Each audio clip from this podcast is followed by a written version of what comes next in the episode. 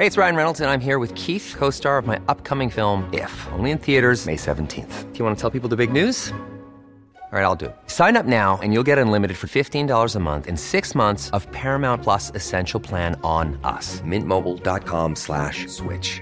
Upfront payment of $45 equivalent to $15 per month. Unlimited over 40 gigabytes per month. Face lower speeds. Videos at 480p. Active Mint customers by 531.24 get six months of Paramount Plus Essential Plan. Auto renews after six months. Offer ends May 31st, 2024. Separate Paramount Plus registration required. Terms and conditions apply if rated PG. Everyone knows therapy is great for solving problems, but getting therapy has its own problems too like finding the right therapist, fitting into their schedule, and of course, the cost. Well, BetterHelp can solve those problems. It's totally online and built around your schedule. It's surprisingly affordable too. Connect with a credentialed therapist by phone, video, or online chat, all from the comfort of your home. Visit betterhelp.com to learn more and save 10% on your first month. That's BetterHelp, H E L P. Hey, I'm Ryan Reynolds. At Mint Mobile, we like to do the opposite of what Big Wireless does. They charge you a lot, we charge you a little. So naturally, when they announced they'd be raising their prices due to inflation, we decided to deflate our prices due to not hating you. That's right. We're cutting the price of Mint Unlimited from $30 a month to just $15 a month. Give it a try at mintmobile.com slash switch. $45 upfront for three months plus taxes and fees. Promote for new customers for limited time. Unlimited more than 40 gigabytes per month. Slows. Full terms at mintmobile.com. Hola, ¿qué tal? Les habla Pride.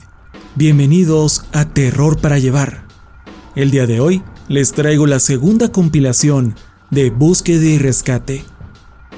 Esta segunda temporada consta de las actualizaciones que salieron después de la primera compilación, es decir, las que he estado subiendo últimamente a este podcast. Esta segunda temporada o segunda compilación, como le quieran decir, es el final de este mundo de búsqueda y rescate, por razones que ya expliqué en la actualización de Derretido o en el episodio de Derretido que se subió no hace mucho. Si quieren saber a profundidad por qué se terminaron de subir estas historias, qué pasó con el autor, les recomiendo que escuchen el principio de ese podcast. Historias escritas por el usuario de Reddit Search and Rescue Woods y subidas originalmente a mi canal de YouTube el orgullo del operador. Síganme ahí si no se quieren perder mis más recientes narraciones de terror, que además ya nos estamos acercando a octubre. Prepárense para el especial de Halloween. También los invito a que me sigan en redes sociales para que estemos en contacto. Me pueden encontrar como Yo Soy Pride en todos lados. Facebook, Instagram, Twitch, Twitter, TikTok y creo que ya. Si han disfrutado de todos los relatos de búsqueda y rescate y las demás historias que he subido a este podcast, por favor ayúdenme a compartirlo. También estoy dispuesto a escuchar sugerencias de cuál quieren que sea la siguiente historia que suba por aquí.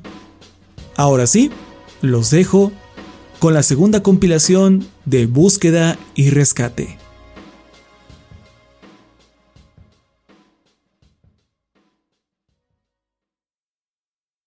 Ha pasado un tiempo, ¿no?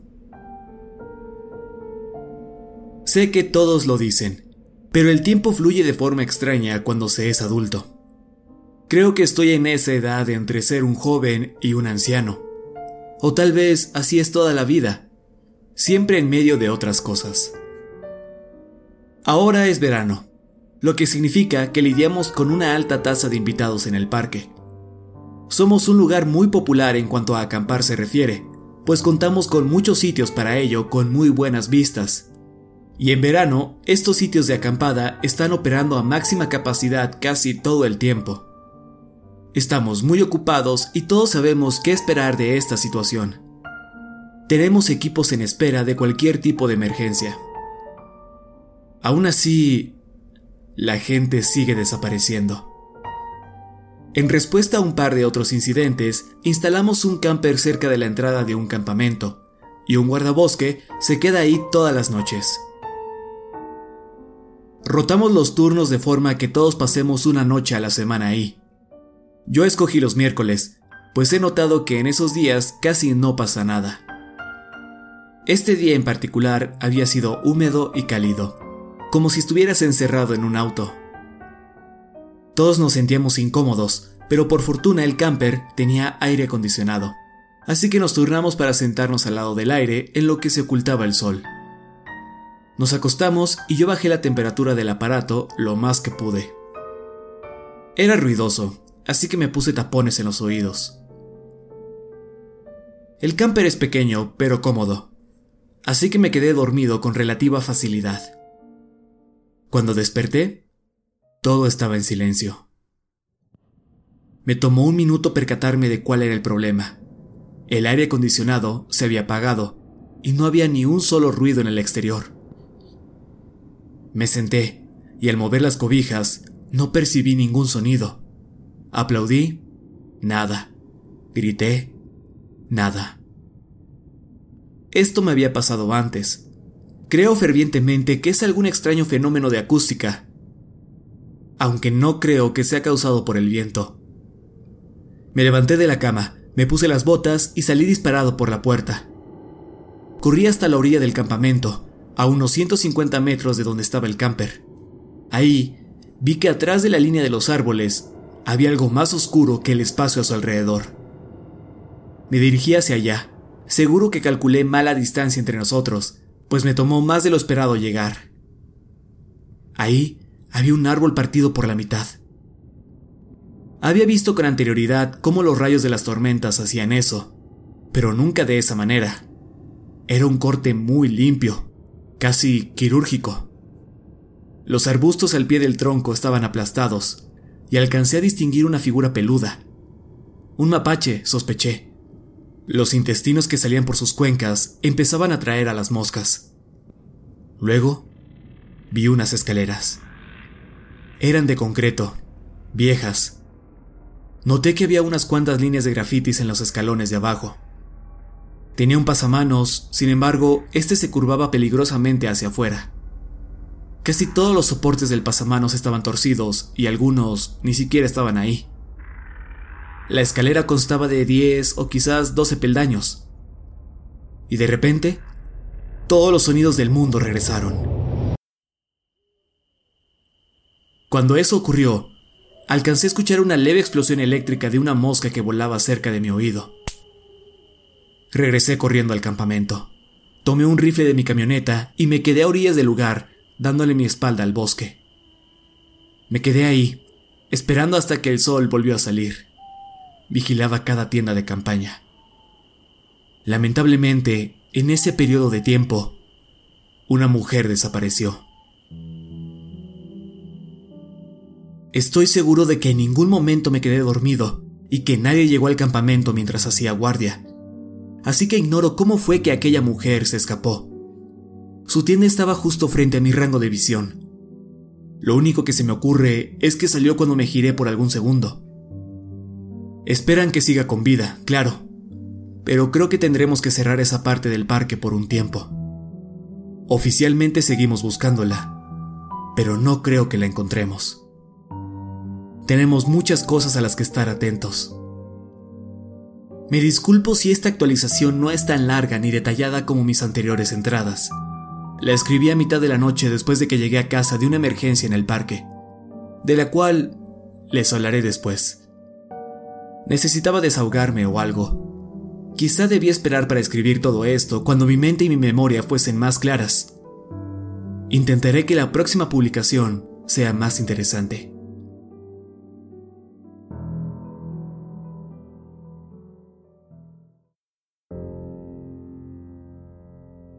Actualmente me encuentro en servicio las 24 horas al día.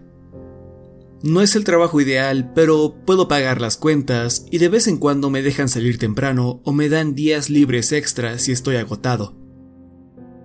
De noche no ocurren muchas cosas. Sin embargo, a veces uno de nosotros tiene que regresar al parque a lidiar con algún caos. Un avistamiento de un animal salvaje, una persona desaparecida, ebrios disparándose entre sí y ese tipo de cosas. En promedio, me llaman una docena de veces al mes para atender alguna emergencia nocturna. Por lo general, esos casos transcurren de esta forma. Recibo un mensaje de texto o una llamada de mi jefe. A partir de ahí, tengo 15 minutos para salir de mi casa con el uniforme puesto. 30 minutos más en lo que llego al trabajo y luego desde 5 minutos hasta 8 horas lidiando con el problema. Si una persona se extravió o si la policía está involucrada, el asunto podría durar hasta dos días en los que no puedo dormir. El peor caso de este tipo de llamadas involucraba una serie de asesinatos y suicidios en masa. Aquello nos llevó una semana. Para cuando terminó, tuve que ir al hospital por la severa fatiga y deshidratación. Mi jefe sabe que responderé en cuanto me llame, pero no siempre escucho las notificaciones de los mensajes. Soy el único que contacta en estas situaciones. Ese siempre ha sido nuestro sistema. Así que espero puedan imaginarse mi sorpresa cuando recibí una llamada suya a las 2 de la mañana y noté que tenía 70 mensajes sin leer. 70 mensajes de prácticamente todos los que trabajan en mi departamento. ¿Sí? ¿Qué pasa?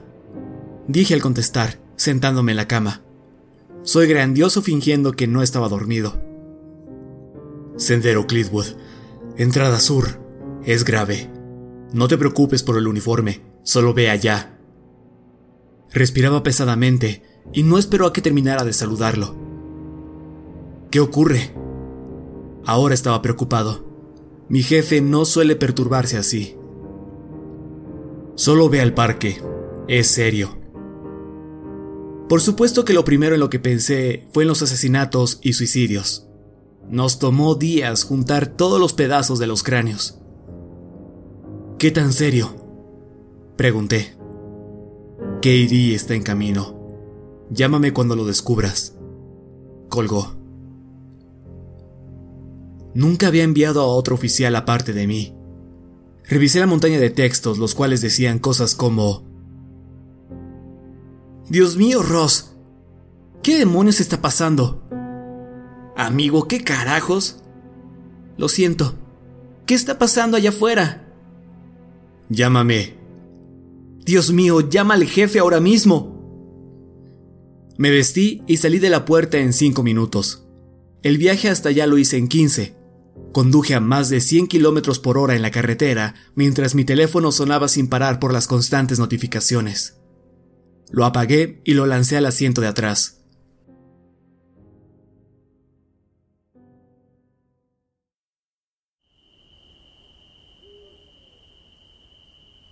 Cuando llegué, KD ya me esperaba. Algo en su cara se veía raro, y en medio de las tinieblas tuve que acercarme para darme cuenta que usaba una mascarilla. Antes de llegar con ella, a unos cinco pasos, un fuerte olor me detuvo en seco como si me hubiera topado con un muro. Di unas cuantas arcadas.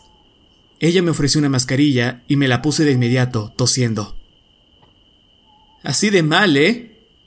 bromeó su voz amortiguada por la mascarilla. Me dio una palmada en la espalda y agregó, Andando. La seguí hasta el bosque, e incluso tras el filtro, podía oler la peste. Créanme, me molesta tanto como a cualquiera cuando la gente dice que algo es indescriptible, pero en verdad no tengo las palabras para describir cómo era el olor. Imaginen que toman un pez y lo rellenan con un montón de peces muertos. Luego, pónganlo en una bolsa hecha con la piel de más peces muertos y dejen la bolsa al sol por varios días. Rocíen la bolsa con un poco de halitosis y hierba podrida y déjenla ahí otro par de días. Ahora abran la bolsa, metan sus cabezas e inhalen profundamente. Eso debería darles una idea de lo que percibí a unos 800 metros de la fuente del olor. Era difícil escuchar al otro a través de las mascarillas, así que no hablamos mucho mientras caminábamos. De todas formas, ninguno de los dos quería abrir la boca. Seguía pensando en cómo los olores se componen de pequeñas partículas, y un par de ocasiones tuve que detenerme, quitarme el filtro y escupir un poco. Katie volvió a palmearme la espalda, casi tirándome. Grotesco, ¿no? comentó entre dientes. No te preocupes, de aquí solo se pondrá peor. Desanimado levanté mi pulgar y continuamos. Ella había llegado en la van del departamento con nuestro equipo y estuvo el tiempo suficiente como para poner un par de luces portables en la escena. Conforme subíamos la colina, podía verlas iluminar algo. Algo enorme. La parte superior de la cosa sobresalía de entre los árboles, una enorme masa gris.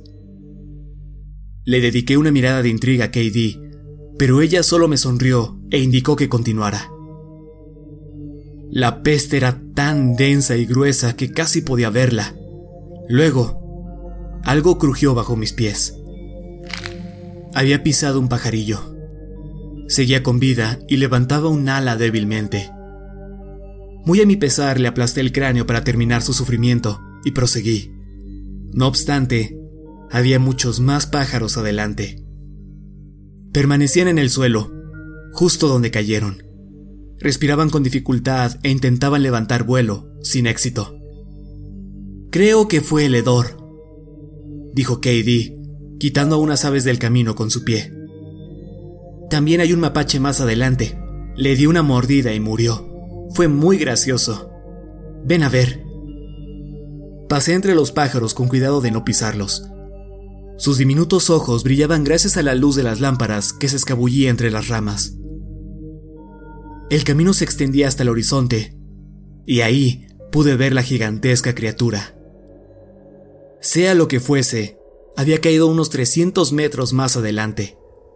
Empecé a trotar. Katie me siguió el paso. Al llegar, pateó la cosa y extendió los brazos. La forma en la que la había iluminado hacía que solo se pudieran ver ciertas partes. Se elevaba como una impenetrable pared y desaparecía entre las puntas de los árboles. La cuidadosa iluminación le daba un aire de respeto, como si fuera un artefacto sobre el pedestal de algún museo. La cosa se extendía hasta desaparecer en la oscuridad. Levanté la cabeza y apenas podía ver en dónde acababa. KD caminó hacia la derecha. Alcé la mirada en donde estaba y pude ver dónde la figura se curvaba hacia abajo. Forcé la vista para ver mejor la cosa. Era grisácea, más oscura bajo la luz. Su superficie tenía rasguños y marcas blancas por todos lados. KD regresó y fue a la izquierda. Ven acá, me llamó. La seguí sin apartar la vista de la cosa. Caminamos un buen tramo y en la distancia alcancé a ver algo que sobresalía de la pared. ¿Ya sabes de qué se trata? No podía verle la cara, pero por el tono de su voz, sabía que estaba sonriendo, disfrutando el misterio. Era una especie de gruesa solapa, enorme, mucho más grande que nosotros dos juntos. Un lado de esta estaba adherido a la cosa, y el otro extremo descansaba sobre la tierra. En la sección donde se unían había unas extrañas protuberancias. Ignorando por completo la peste, miré más de cerca. Había muchas de ellas, en diferentes tamaños, pequeños y granulientos cráteres. Fue ahí cuando todas las piezas se encajaron y retrocedí, tropezando, casi cayendo sobre mi trasero. Katie levantó la aleta con todas sus fuerzas. ¿Te imaginas lo fuertes que deben de ser para mover estas cosas? Desearía que aún tuviera su cola. Corrí hacia adelante, hasta que vi que algo reflejaba la luz encima de mi cabeza. Algo húmedo y con apariencia de cristal. Algo que empezaba a llenarse de bacteria. Su boca estaba ligeramente abierta y las algas que sobresalían de ahí empezaban a pudrirse. De repente, Hubo un gran y estruendoso respiro y la cosa se movió un poco.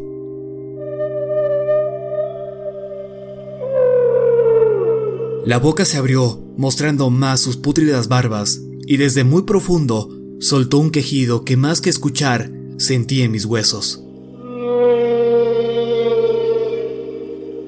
¡Mierda! susurró KD. Pensé que había muerto hace una hora. ¿Sentiste eso? sigue aferrándose a la vida. La gigantesca criatura movió su lechoso ojo y me miró. Volvió a exhalar con debilidad y nos miramos mutuamente al mismo tiempo que la ballena abría su boca un poco más. Luego, la cerró y murió. La luz dejó su ojo y el cuerpo entero cedió ante su propio peso, como desinflándose, soltando más de esa horrible peste. KD continuó hablando. Se trata de otro de esos cortes limpios, justo en la parte trasera. Si vas al otro lado verás que le falta la otra aleta y un gran pedazo de piel, pero la cola desapareció por completo. No podía dejar de ver a la criatura, la catarata que se formaba y cómo los microorganismos se multiplicaban, convirtiendo todo en líquido. Entre las barbas de la ballena alcancé a ver la gruesa lengua, la cual perdía color rápidamente, siendo devorada desde el interior por las bacterias. Corrí lo más lejos que pude antes de vomitar sin remedio. KD se me acercó y me palmeó la espalda una vez más. Cuando terminé, me limpié la boca y me puse la mascarilla de vuelta. Regresé al cadáver y empecé a recorrer su longitud, apagando todas las luces que lo iluminaban. No soportaba verlo tan delicadamente iluminado. Honestamente, no sé a quién llamar, alegó KD. Del otro lado, alcancé a ver la perfecta cortada que su cuerpo había sufrido, donde alguna vez estuvo su cola. Ningún tipo de hélice pudo haber hecho eso. Pero aquello no era sorpresa. Sabía a la perfección qué había sido. Me preguntaba lo enormes que debieron haber sido. Allá abajo, en la más profunda oscuridad, donde solo las ballenas pueden llegar. Este suceso respondió a una teoría que me había planteado hace un tiempo. Las escaleras son imparciales. Muy dentro de mis entrañas, se despertó un pánico tan pesado que no había sentido hace un tiempo. Tuve un ataque de ansiedad. Quería irme a casa y encerrarme en la oscuridad. Le dije a KD a quién llamar y qué hacer. Le di mi mascarilla y caminé hacia mi camioneta sin mirar atrás, hacia el cuerpo que sobresalía de entre las copas de los árboles. Otros tipos de aves más resistentes a la peste se daban un festín. Dejaremos que la ballena se pudra en su lugar, y diremos que un río subterráneo emergió ahí y succionó los peces de lagos cercanos, arrojándolos en el sitio. Cuando solo queden los huesos, nos desharemos de ellos de otra forma y podremos reabrir el sendero. Conduje de regreso a casa y me fui a la cama.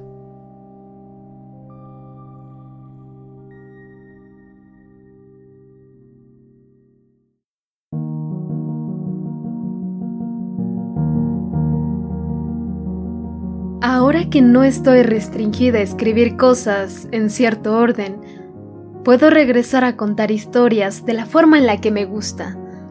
O tal vez la forma en la que a él le gusta. Russell tuvo un accidente. Uno bastante grave. Y no estoy segura cuándo estará de regreso.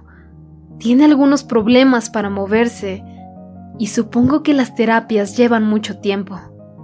Estoy segura que él preferiría contarles del accidente cuando regrese, así que se lo dejaré a él. Mientras tanto, quiere que hable con ustedes sobre el tipo de cosas que hago y que he visto. Creo que tiene este proyecto sobre las escaleras o algo. No leí la mayoría de sus publicaciones. Me dijo qué tipo de cosas les interesan y tras un rato pensándolo, tengo varias historias que contar. Russell me comentó que hiciera un post largo y lo intentaré. Por cierto, soy KD.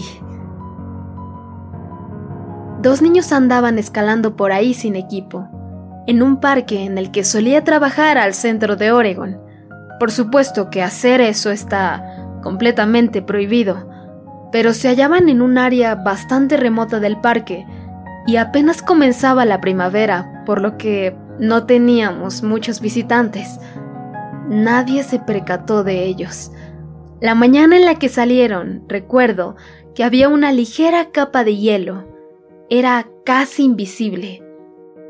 A veces pasa eso con el rocío de la mañana o si hubo una ligera llovizna la noche anterior. Recuerdo pensar que ese sería un mal día. solo por culpa del hielo.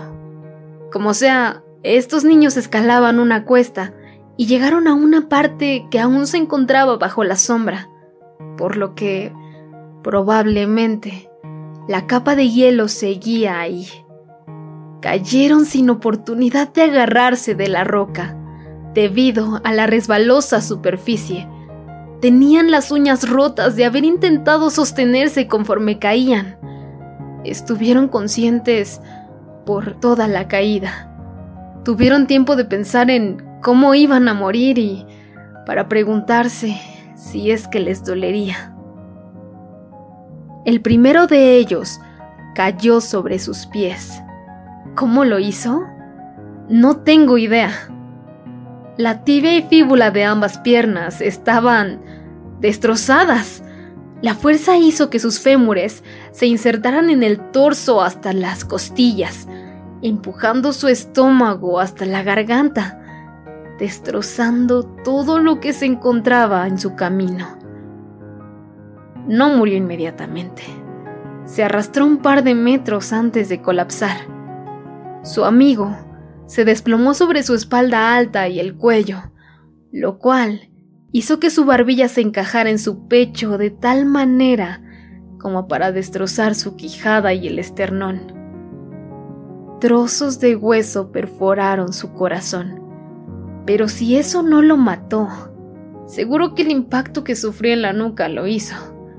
El sangrado fue catastrófico y causó que sus rojizos ojos saltaran de sus cuencas.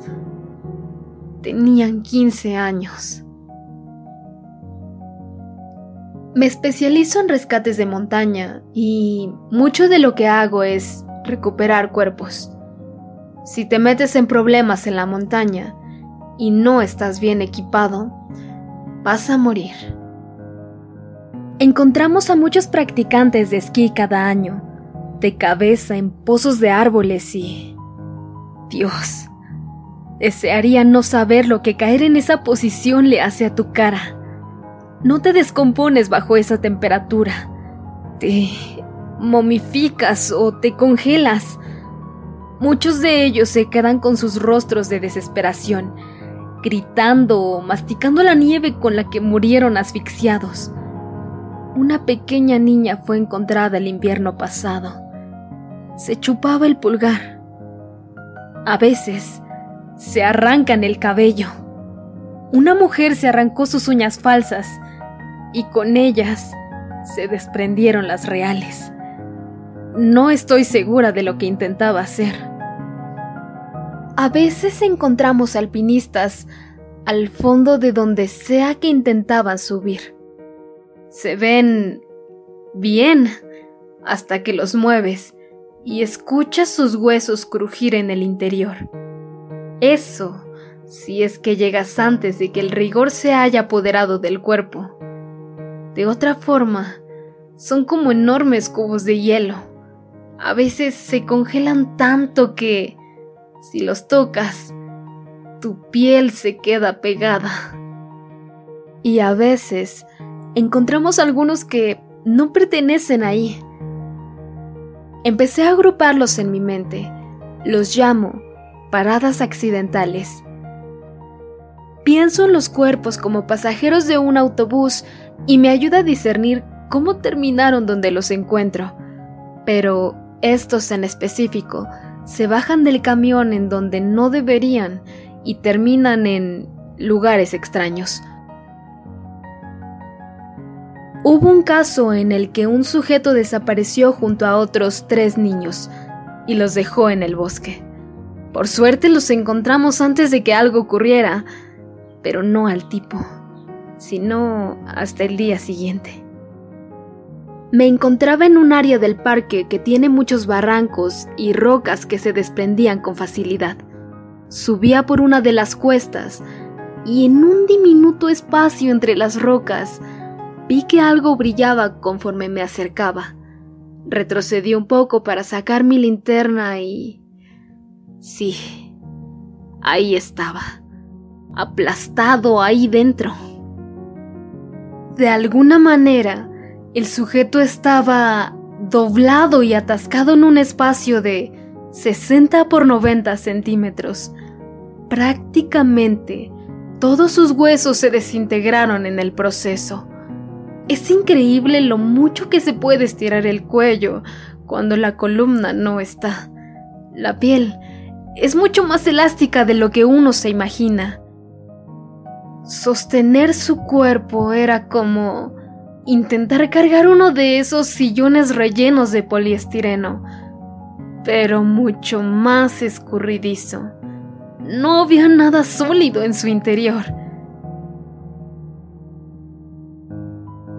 Muchas de las veces son niñas y niños los protagonistas de estas paradas accidentales, especialmente los niños. Tal vez son los que más se alejan, pues son los que más encontramos al fondo de un riachuelo, causa de la muerte indeterminada. O los encontramos a tan solo tres metros de donde empezó la búsqueda, acurrucados tras un helecho, con la parte superior de su cabeza y nariz rebanadas. Y cuando digo rebanadas, me refiero a como lo hacen los científicos que buscan remover pedazos de un cerebro, cortadas, limpias y perfectas.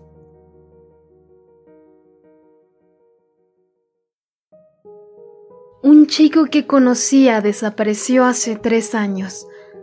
Era muy lindo y venía cada año junto a su tropa para acampar durante el verano. Solía verlos la última noche de su viaje para contarles historias de terror. Era muy divertido y él siempre fue bastante educado conmigo. Solía hacer malvaviscos para mí. Cuando se extravió, tenía tan solo 14 años. Era muy, muy buen chico. Fue uno de esos escasos y raros casos que desaparecen en la noche.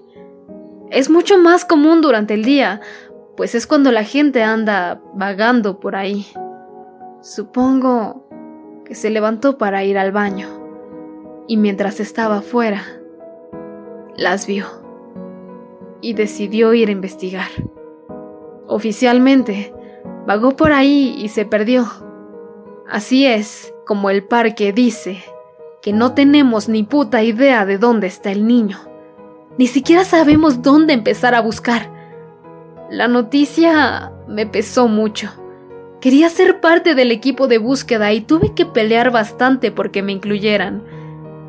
Normalmente restringen a los oficiales que tienen alguna clase de relación con la persona extraviada. Sin embargo, en este caso, hicieron una excepción porque el área consiste en su mayoría de terreno montañoso. Lo busqué por semanas y no encontré ni un solo rastro de que haya salido del campamento. Eventualmente regresé al sitio y empecé desde cero, registrando cada centímetro del área. Si no hubiera hecho eso, nunca lo hubiera encontrado. Para ese punto, era muy pequeño. Lo que quiero decir es que lo único que quedaba de él era una parte de su torso del tamaño de un balón de fútbol, casi perfectamente redondo, incluyendo la curva de una costilla y un pequeño segmento de su espina. La espina dorsal como tal ya no estaba. Encontré esta esfera bajo una pila de piñas muertas. Fue llevado a emergencias, le hicieron pruebas y confirmaron su identidad. No sé qué le dijeron a los padres, pero no importa realmente. Cerraron el ataúd antes de que llegaran. Sería cruel dejarlos ver el contenido.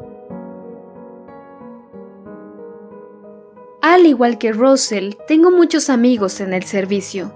El estrés puede abrumarte y es lindo tener personas con las cuales hablar al respecto. Cada año intento reunirme con mi grupo principal de amigos, Russell y otros dos, y salimos de acampada a nuestros sitios secretos durante el otoño. Un año, invitamos a unos cuantos más, éramos seis en total, y rentamos una cabaña en las montañas Smoky. Fue uno de los mejores años que puedo recordar. No creo que hubiera un solo día en el que estuviéramos sobrios por más de un par de horas. Usualmente era para ir al pueblo y conseguir comida para mí. Tengo que comer mucho por una condición que adquirí cuando era niña. Nos quedamos una semana y en la última noche todos nos sentíamos un poco desanimados.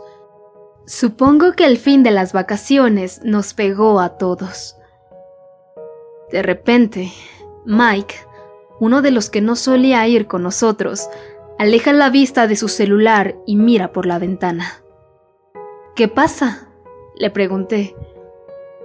No sé, creí que algo se movió. Ve a matarlo, tengo hambre, bromé.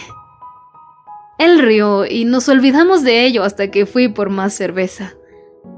La cabaña no tenía electricidad, lo cual es una de las razones por las que la escogimos. Así que la única fuente de luz era la chimenea, al otro lado de la habitación. El interior es oscuro y durante la noche es fácil ver hacia afuera o hacia adentro. Voy de camino a la hielera en la cocina cuando noto a alguien a orillas de la propiedad, acercándose a la cabaña. se arrastra por el suelo y puedo ver que sus piernas no están para nada bien. Me encuentro a dos pasos de la ventana, observando, mientras el resto conversan entre sí, ignorantes de lo que ocurría afuera. Lo primero que noté fue que no tenía ropa para el frío. La temperatura puede descender dramáticamente durante esa época del año y cualquiera que quisiera acampar allá arriba en las montañas, debería llevar mínimo una chaqueta y un gorro. Esta persona llevaba unos shorts y una playera sin mangas. No hay senderos conocidos que lleven al lugar, y la cabaña más cercana a la nuestra se encontraba a unos 8 kilómetros, por lo que estoy segura que no sufrió algún accidente como para venir a buscar ayuda. Suficiente luz sale por la ventana como para ver que está bastante bronceado. Se arrastra la propiedad con los codos, pero tiene las manos levantadas y puedo ver que todos sus dedos están rotos. Están doblados y torcidos. Cuando se movía, sus dedos se quedaban rígidos. Por supuesto, sé que tengo que ir y ayudar a este hombre, pero no me atrevo a hacerlo. Muchas cosas no encajan. No puedo ni pensar de dónde salió. Y al mismo tiempo que se acerca, alcanzo a notar que no tiene tierra en su ropa. Aquello tampoco me pareció correcto. No puedo aclarar mi mente sino hasta que se acerca al cuadro de luz bajo la ventana. No veo ninguna costura en su ropa. La tela se mezcla con su piel y pareciera que crece de ella. Y cuando se mueve, no se arruga ni abulta. Es como si su ropa fuera parte de él. Ahora está justo bajo la ventana y puedo ver que hace una expresión de angustia, como si estuviera sufriendo y supiera que lo estoy observando.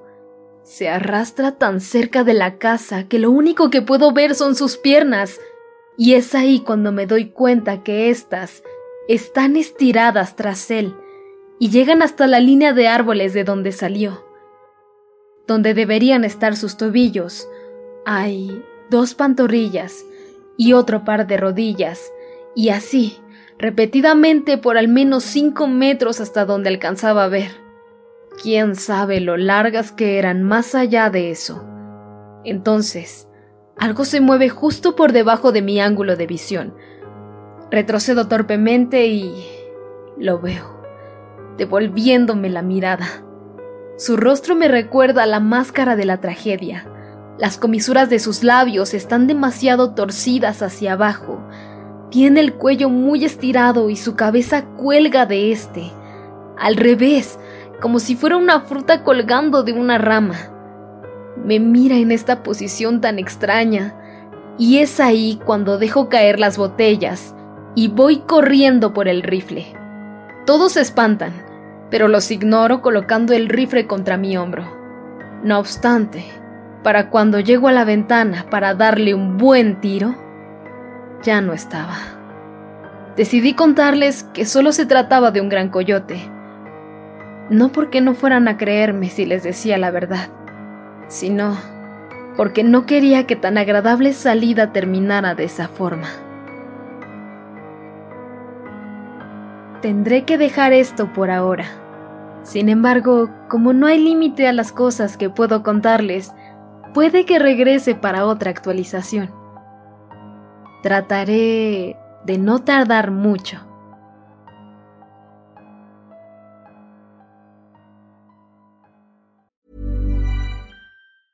Hey, I'm Ryan Reynolds. Recently, I asked Mint Mobile's legal team if big wireless companies are allowed to raise prices due to inflation. They said yes. And then when I asked if raising prices technically violates those onerous two year contracts, they said, What the f are you talking about, you insane Hollywood ass? So to recap, we're cutting the price of Mint Unlimited from $30 a month to just $15 a month. Give it a try at mintmobile.com slash switch. $45 up front for three months plus taxes and fees. Promo for new customers for limited time. Unlimited more than 40 gigabytes per month. Slows. Full terms at mintmobile.com. Millions of people have lost weight with personalized plans from Noom. Like Evan, who can't stand salads and still lost 50 pounds. Salads generally for most people are the easy button, right? For me, that wasn't an option. I never really was a salad guy. That's just not who I am. But Noom worked for me. Get your personalized plan today at Noom.com. Real Noom user compensated to provide their story.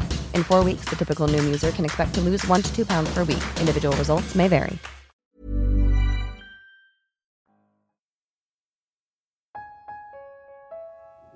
¿Por qué? ¿Por qué la gente insiste en traer a sus bebés e hijos pequeños al parque si no los van a vigilar constantemente?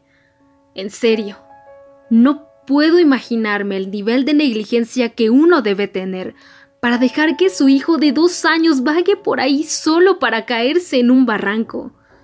Dato curioso, cuando el cráneo de una persona se fractura, vibrará cuando lo muevas, como si fueran trozos de porcelana moviéndose en el interior.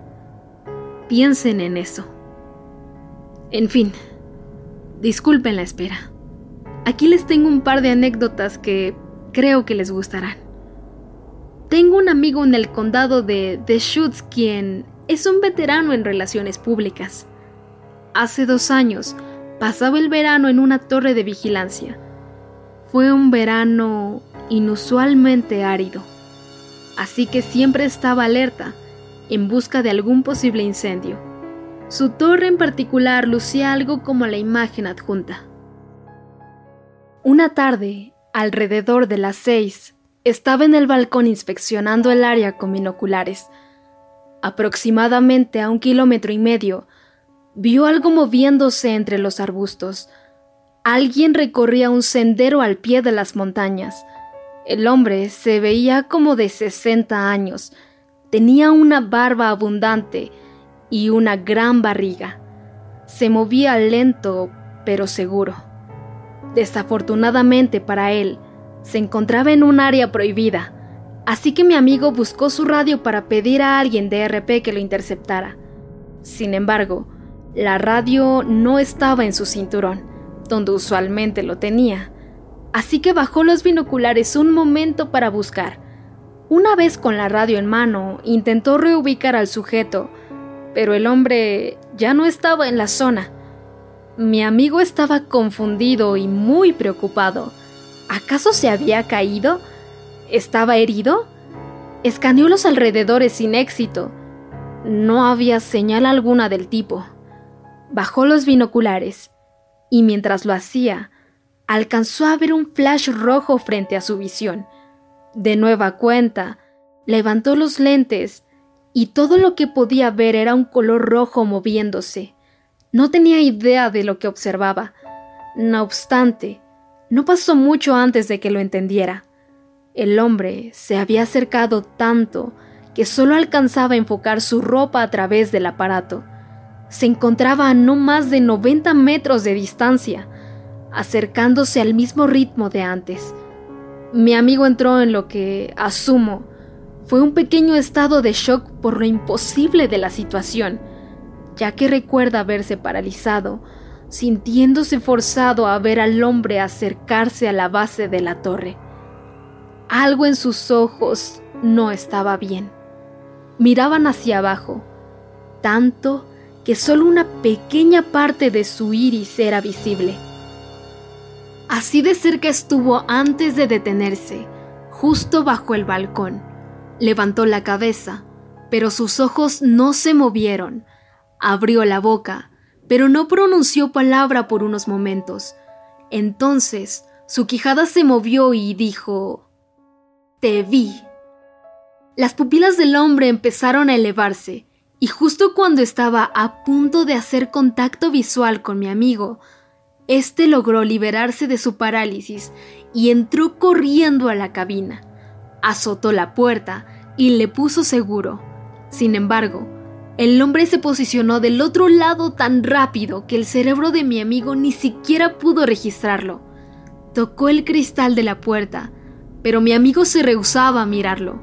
Le dio la espalda y esperó a que se fuera. Mi amigo cree que si le das la espalda a un demonio o alguna otra entidad maligna, esto obligará a que se vaya. Y supongo que, en este caso, tenía razón, pues, eventualmente, la cosa se fue. Mi amigo terminó su jornada todo el verano pero se aseguraba de cerrar muy bien las puertas durante la noche. Probablemente esto se trate de un extraño reflejo provocado por un lago o una especie de espejismo, pero se han reportado varios avistamientos interesantes. Ocurrieron en el mismo lugar y a la misma hora, pero en días diferentes. En general, los reportes describían que los testigos llegaban hasta un sitio panorámico y veían algo por encima del horizonte, más alto de donde normalmente se ven los espejismos, casi a la altura de los ojos. Cuando se observaba a plena vista, era imposible decir de qué se trataba. Sin embargo, era algo estacionario.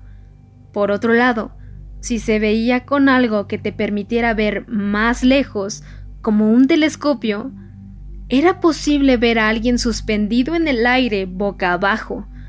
Un chico lo comparó a los glitches de videojuegos, cuando puedes ver a través de las paredes en casos que no deberías, y solo ves a los NPCs parados por ahí en lugares extraños.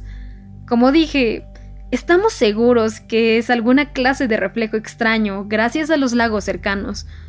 O posiblemente se trata de una broma estúpida. Pero mantendremos un ojo en el caso. Hace unos meses tuvimos un gran caso al sur. Un tío de una prominente familia local salió de casa y nunca regresó. La teoría dicta que cayó por algún pozo natural, pues habían surgido varios en esa área, gracias a las inusuales tormentas que hubo en esos días. A pesar de que la búsqueda se realizó con esto en mente, nos tomó mucho tiempo encontrarlo. No ayudó en nada que sus piernas ya no estuvieran para ese punto. Fue víctima de uno de los accidentes más jodidamente ridículos que haya visto. De esos que ocurren una vez y nunca jamás. El pobre tipo se tropezó con una raíz y se cayó de boca. Cuando extendió los brazos para detenerse, tuvo la mala suerte de irrumpir en un hoyo. No era muy hondo, pero sin que él lo supiera, llevaba a otro agujero debajo de un árbol.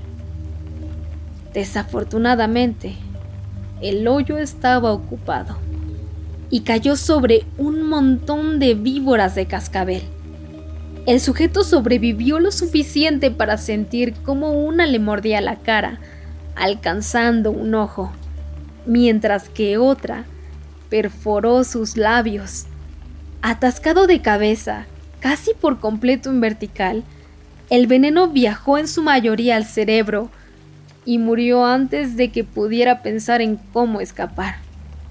Es una de las formas más ridículas de morir que haya escuchado. Casi de caricatura. En fin, eso sería todo por hoy. No tengo idea de si volveré a escribirles directamente. Puede que Rose les cuente algunas historias en mi nombre.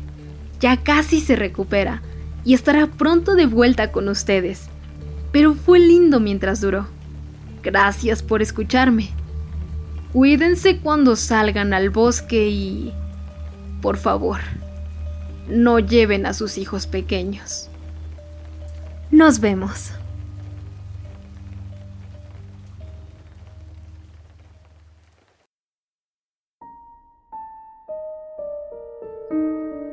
Lamento no haber estado por aquí en tanto tiempo. Tuve un accidente. Uno bastante feo. Pero hablaré de eso en otra ocasión. Tengo un buen amigo que creció en la misma área que yo, por lo que compartimos algunas memorias de los bosques cercanos y las ocasiones que los explorábamos. Cuando éramos niños, solía contar una historia que jamás le creí, pues él era bastante conocido por inventar algunas mierdas aunque he estado reflexionando más sobre ella conforme he escrito estas otras historias. Cuando él tenía unos 12 años, pertenecía a una tropa de Boy Scouts que cierto día salieron de acampada para un retiro de fin de semana, o como quiera que se le diga esas cosas. Según recuerdo, dijo que habían ido él y aproximadamente otros 12 niños.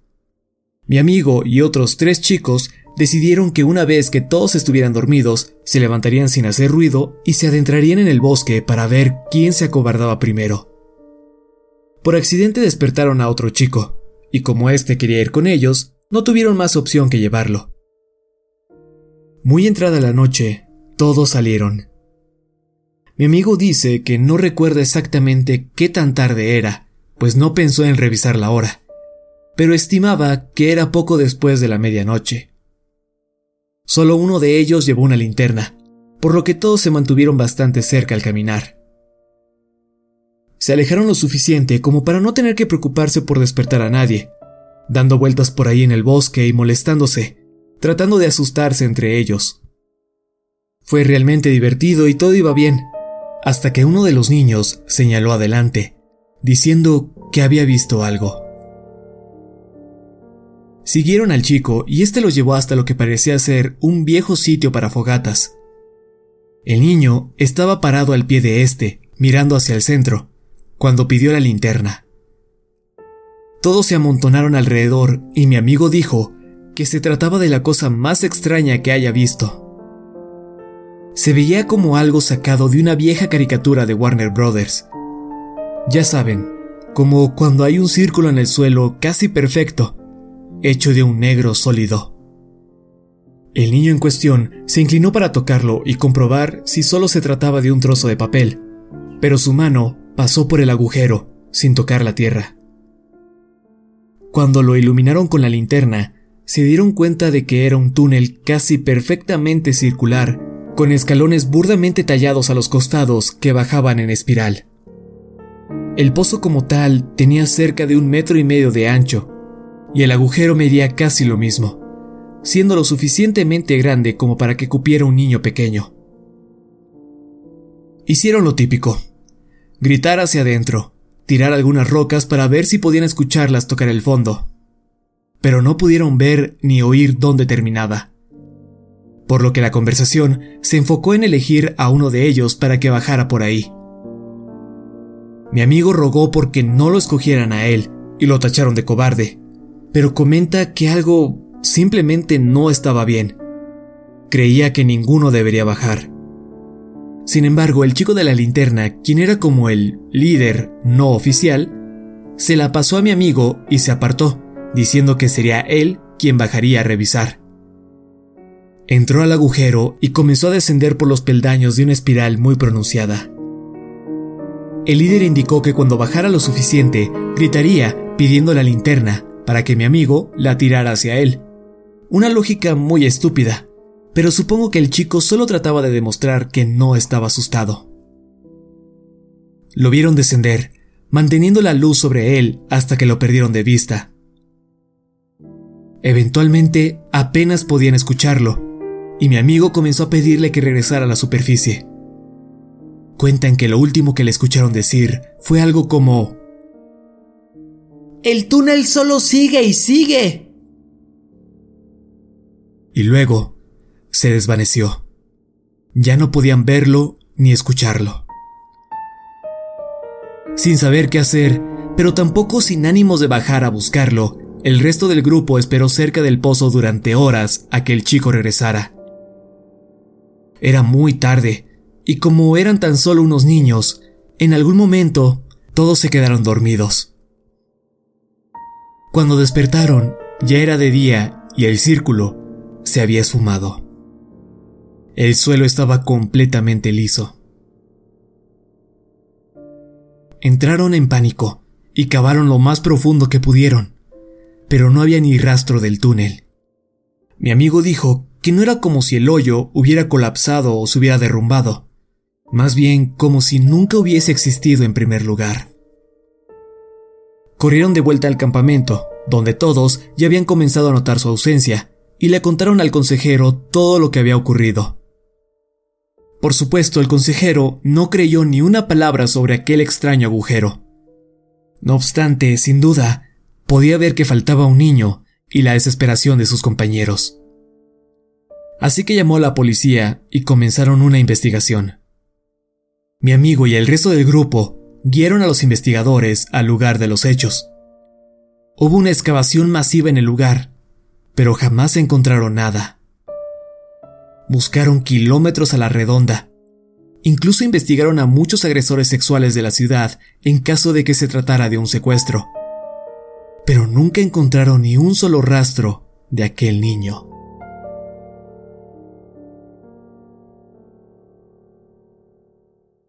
Mientras tanto, en el parque, tuvimos un brote de avistamientos. Comenzó hace aproximadamente tres semanas, cuando las hojas comenzaban a cambiar. Los turistas llegaban de todo el país. Sucede cada año. Vienen a acampar y tomar algunas fotografías antes de la primera nevada. Es la última temporada de turistas en el pueblo antes de que todo se cierre por el invierno, y ya estamos acostumbrados a lidiar con el flujo de gente. Pero, con esa cantidad de personas, por supuesto que también se verá reflejado un incremento en accidentes y reportes. Muchos de estos reportes son los usuales avistamientos de osos, pie grande, pumas e incluso de asesinos seriales. Esto acompañado con las usuales llamadas sobre incendios, incidentes con armas de fuego, comportamiento descontrolado y accidentes que requieren primeros auxilios. No puedo recalcar lo suficiente cuán mundanos son la mayoría de nuestros días en lo que a eventos inusuales se refiere. Pueden pasar meses, incluso años, sin ningún gran incidente.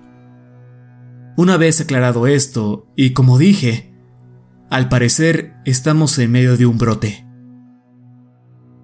Durante las últimas tres semanas hemos tenido más reportes inusuales que en los últimos ocho meses. Tal vez sea porque las personas están poniendo atención. Pero, ¿no es igualmente posible que la gente esté histérica? Quizás solo quieren ver cosas raras porque han escuchado de ellas y quieren contar sus propias historias. Probablemente muchos de esos reportes son solo eso.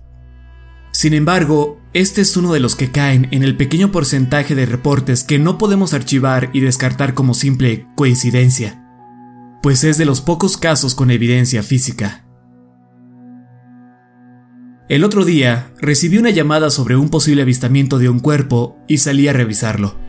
Las personas que llamaron me estaban esperando cerca del camino, una madre y sus dos hijas. Una de las chicas, la más alta, a quien llamaré MK, hablaba de cómo identificó inmediatamente los huesos como de un humano. y dejó en claro que no habían movido absolutamente nada. La más pequeña, de cabello verde brillante, Skay, estaba callada. Le pregunté si había visto algo. Era evidente que estaba alterada por la experiencia, y no dijo mucho. MK explicó que había estado caminando por ahí para hacer un poco de reconocimiento. No le pregunté a qué se refería con eso. Continuó explicando que estaban buscando cualquier cosa inusual. Su madre interrumpió, aclarando que no buscaban problemas. Habían escuchado de cosas que sucedían en el bosque y lo habían usado de excusa para salir y caminar en el parque antes del invierno. Skay se quedó cerca de su hermana y solamente movía la cabeza, asintiendo. Aproximadamente unos 800 metros más adelante, MK señaló el camino frente a nosotros. Un hueso sobresalía entre las rojizas y anaranjadas hojas del piso, lo que lo hacía fácil de visualizar. Era largo, curvado, sin nada de carne ni músculo.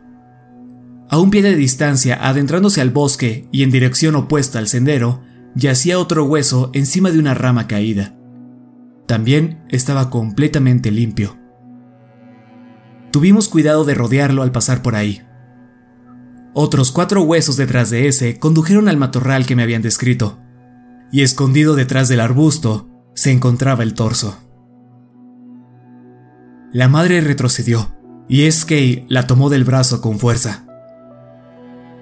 MK se arrodilló junto a mí, frunciendo el ceño. Lo inspeccionamos juntos. Quien quiera que haya sido, no estaba en forma. Pedacitos de hojas muertas y cortezas se encontraban entre la maraña de grueso vello en el pecho. Después de una breve inspección del área, ambos estábamos seguros de que el resto del hombre no estaba cerca. El torso había sido cercenado desde un poco por debajo de las axilas hasta un poco antes de la última costilla. Pero eso no es todo. Mire. MK se puso de pie y tomó una rama, la cual usó para levantar la carne. Al hacerlo, pudimos echar un vistazo a la cavidad del cuerpo, notando que el torso estaba completamente hueco. Las costillas restantes colgaban libremente. No estaban adheridas a nada. La espina dorsal había desaparecido. La herida no dejó rastros de sangre y fue hecha a la perfección. Precisión quirúrgica. Revisamos los cortes, los cuales eran imposiblemente limpios y perfectos. No había marcas de ningún tipo de arma o herramientas, ni un solo moretón. Aparte de lo obvio, no era claro por qué había muerto este hombre. MK empezó a ofrecer algunas de sus teorías, desde equipamiento altamente especializado hasta la idea de una especie de láser frío. Entonces, escuchamos una pequeña voz. ¿Por qué mientes? Era la niña, SK. Su hermana mayor le dio la vuelta al palo entre sus manos, antes de romperlo y tirarlo. Me puse de pie y miré a la pequeña. Seguía aferrada al brazo de su madre, Ambas se abrazaron con fuerza. Fueron las escaleras. Por eso estamos aquí afuera. La niña miró a los árboles. Eso es lo que lo hizo, ¿verdad? Es como con aquella mano y ese árbol. Tenía los ojos llorosos, abiertos de par en par. ¿No es eso lo que fue? Podía sentir la mirada de MK a mis espaldas. Vámonos, dije finalmente. No podemos estar aquí. La cara de SK se tensó y se dio la vuelta, guiando a su madre rápidamente de regreso al camino. MK no la siguió. ¿Eso es todo? me preguntó. No lo dejarás así, ¿verdad? Vámonos, dije de nuevo. Entonces se apresuró y pasó a mi lado, con una mirada furiosa. Se adelantó, dejando a su madre y hermana atrás. Las acompañé de regreso al auto llevándolas cuidadosamente fuera del parque, sin dejar que se detuvieran. Antes de irse, SK, la pequeña, se giró hacia mí otra vez. Tenía razón, ¿no? Fueron las escaleras. No contesté. Me miró por un momento antes de subir a su auto. Luego, desde el interior, se quedó observándome por la ventana mientras se alejaba, hasta que desapareció en la distancia.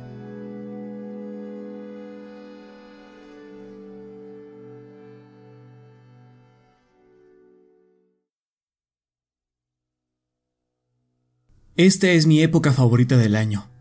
No es primavera ni invierno, es un punto medio, demasiado húmedo para que acampen y muy seco como para salir a esquiar. La gente se queda en sus casas y por eso estoy agradecido. He recibido muchos comentarios de gente preocupada sobre hacer deporte al aire libre. Es una pregunta razonable. ¿Realmente estamos seguros allá afuera? La gente busca consejo cómo mantener a sus seres queridos a salvo. Les digo que no lo sé. ¿Cómo evitan las escaleras? No lo sé. De verdad que no. Es frustrante no tener nada que ofrecerles. Si supiera cómo mantener a todos a salvo, ya hubiera resuelto uno de los problemas más grandes de mi país. Lo único que no dejaré de aconsejar es que no salgan solos. Lleven consigo un localizador GPS y un celular. Prepárense para cualquier cosa. No hay patrones establecidos para este tipo de encuentros, al menos ninguno que pueda identificar. Hay similitudes, claro, pero la experiencia de cada uno es diferente. El invierno estuvo tranquilo, en su mayoría. Sin embargo, a veces estamos tan abrumados con reportes y casos que lo único que podemos hacer al respecto es solo echarles un ojo. Estos son un par de casos con los que tuve que lidiar en el pasado. Un amigo mío del lago Cráter recuerda la desaparición de un joven hace unos 20 años al cual nunca encontraron. El invierno pasado llamó para pedirme consejos sobre un nuevo caso inquietantemente similar. Jack B su esposa y dos niños recorrían un sendero muy, muy seguro y conocido. Jack iba a la cabeza. La esposa le seguía justo detrás. Esta dice que su marido subía una pequeña pendiente. Lo perdió de vista por menos de un segundo y en ese instante Jack desapareció de la faz de la tierra. Su rastro sobre la nieve terminaba abruptamente a mitad del camino. No había lugar alguno al que pudiera haber ido y, aún así, se desvaneció en un parpadeo, literalmente. Ahora que la nieve ha empezado a derretirse, salieron de nueva cuenta a buscarlo.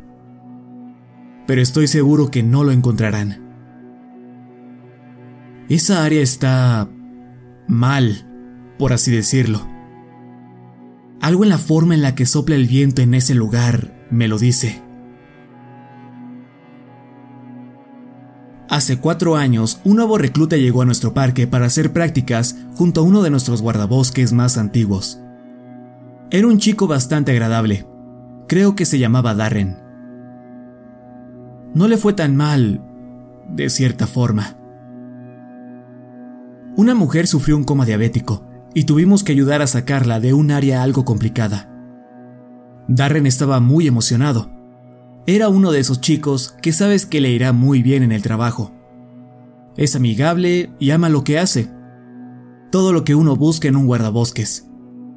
No obstante, Darren tenía un problema escuchando a los demás, pues era un católico muy devoto quien creía que el Señor lo salvaría de cualquier peligro.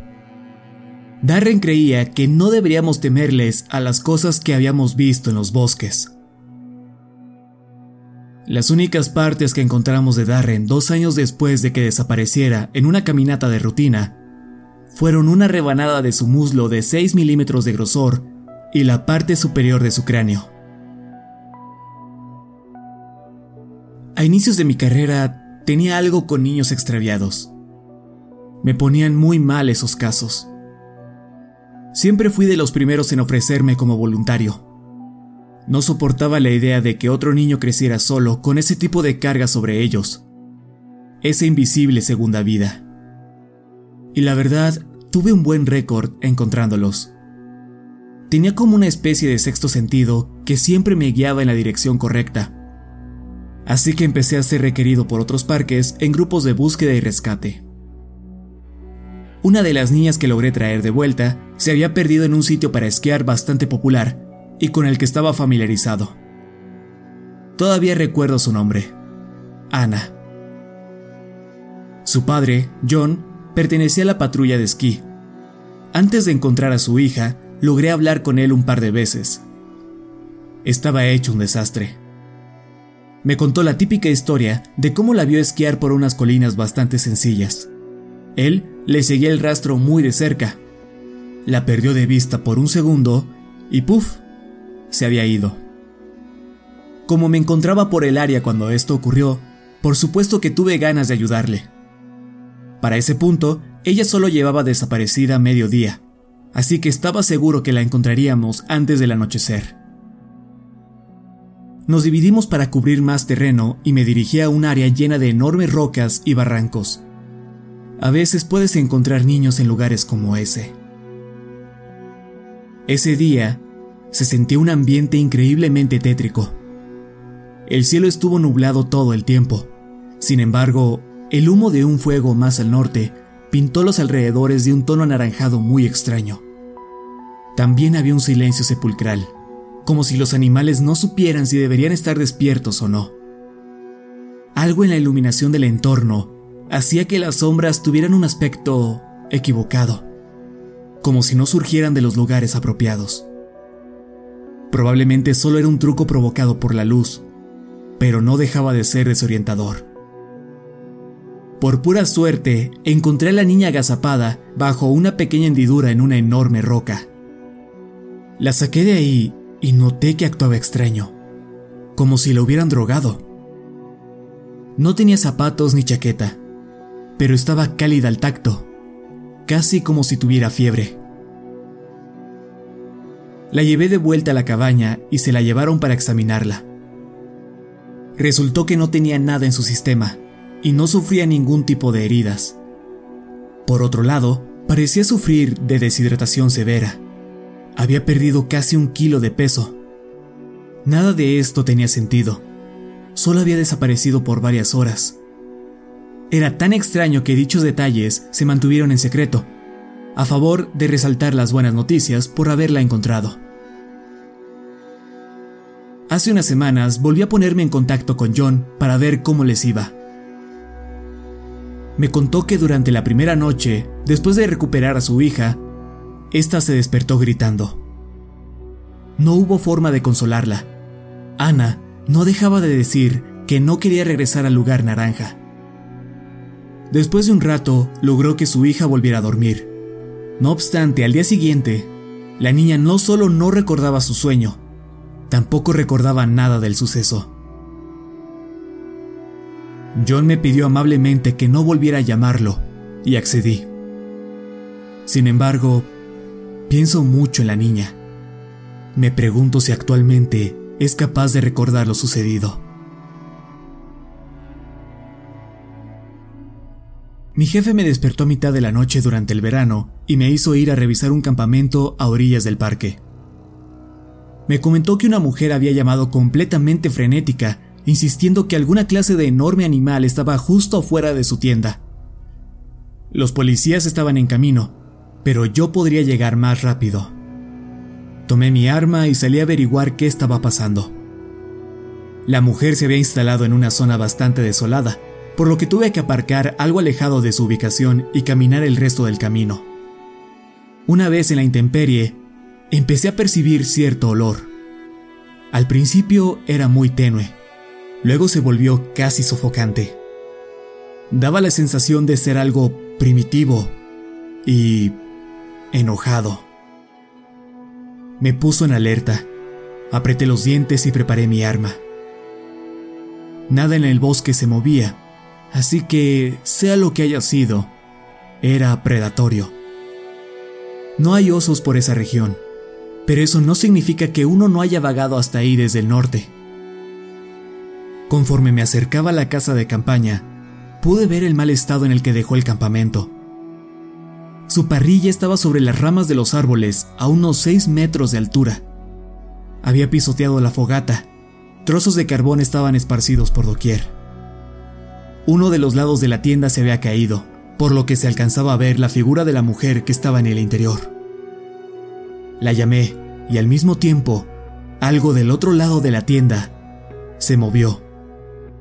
Me paralicé, pero tuve lista el arma.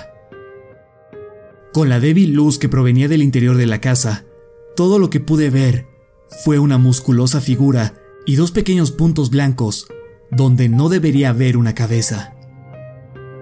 La mujer empezó a salir de su escondite, pero le indiqué que se detuviera. La cosa soltó un estruendoso ruido, como si estuviera tosiendo o riendo, o quizás ambas. Y de repente pareció disolverse y derretirse en el suelo. Disparé una vez en dirección a la cosa, pero desapareció antes de que pudiera darle. La bala se impactó con los árboles frente a mí. Examiné el piso, sin embargo, el único rastro que quedaba eran como de ceniza sobre la tierra. No es la primera vez que veo esa cosa, pero sí ha sido lo más cerca que he estado o quisiera volver a estar.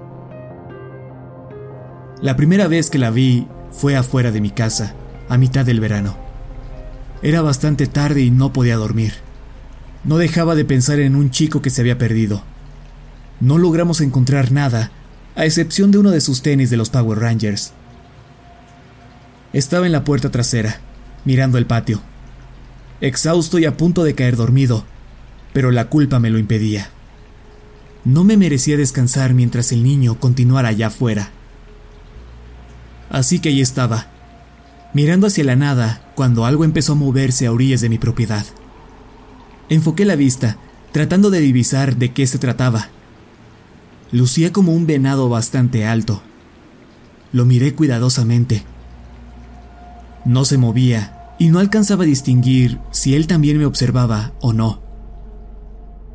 Me agaché para alcanzar mis binoculares, y cuando levanté la cabeza, la cosa estaba frente a mí, presionándose contra el cristal. Recorrió 30 metros en menos de dos segundos. Era completamente negro, cubierto con un pelaje putrefacto, y en medio de su pecho había dos pequeños ojos blancos. Me miraba fijamente. Quería que abriera la puerta. Quería que me le acercara. Logré escapar. Corrí de vuelta a mi habitación y me encerré en el baño, donde no hay ventanas. Lo escuché golpear el vidrio de abajo hasta que salió el sol. En varios puntos de la noche, usando mi voz, me pidió que lo dejara entrar. No lo hice. Al menos no esa noche. Pero eso será una historia para otra ocasión. Gracias por escucharme otra vez. Nos vemos en la próxima.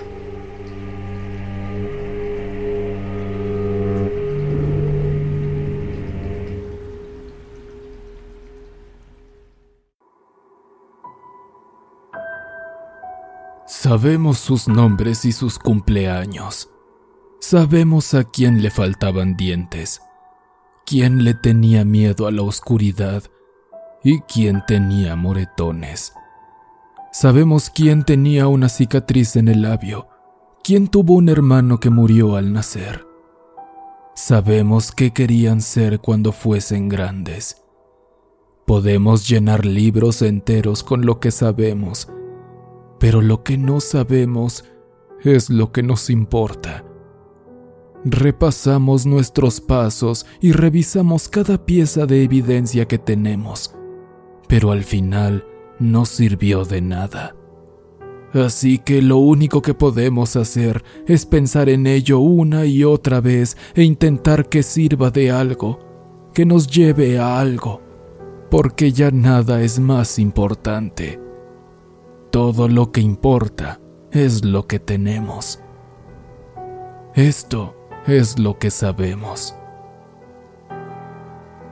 En junio 21 de 1995, la tropa local de Scouts se reunió en la entrada del Parque Nacional, la cual se localiza a unos 32 kilómetros del pueblo, liderados por dos Scouts maestros, Huxley y Anders.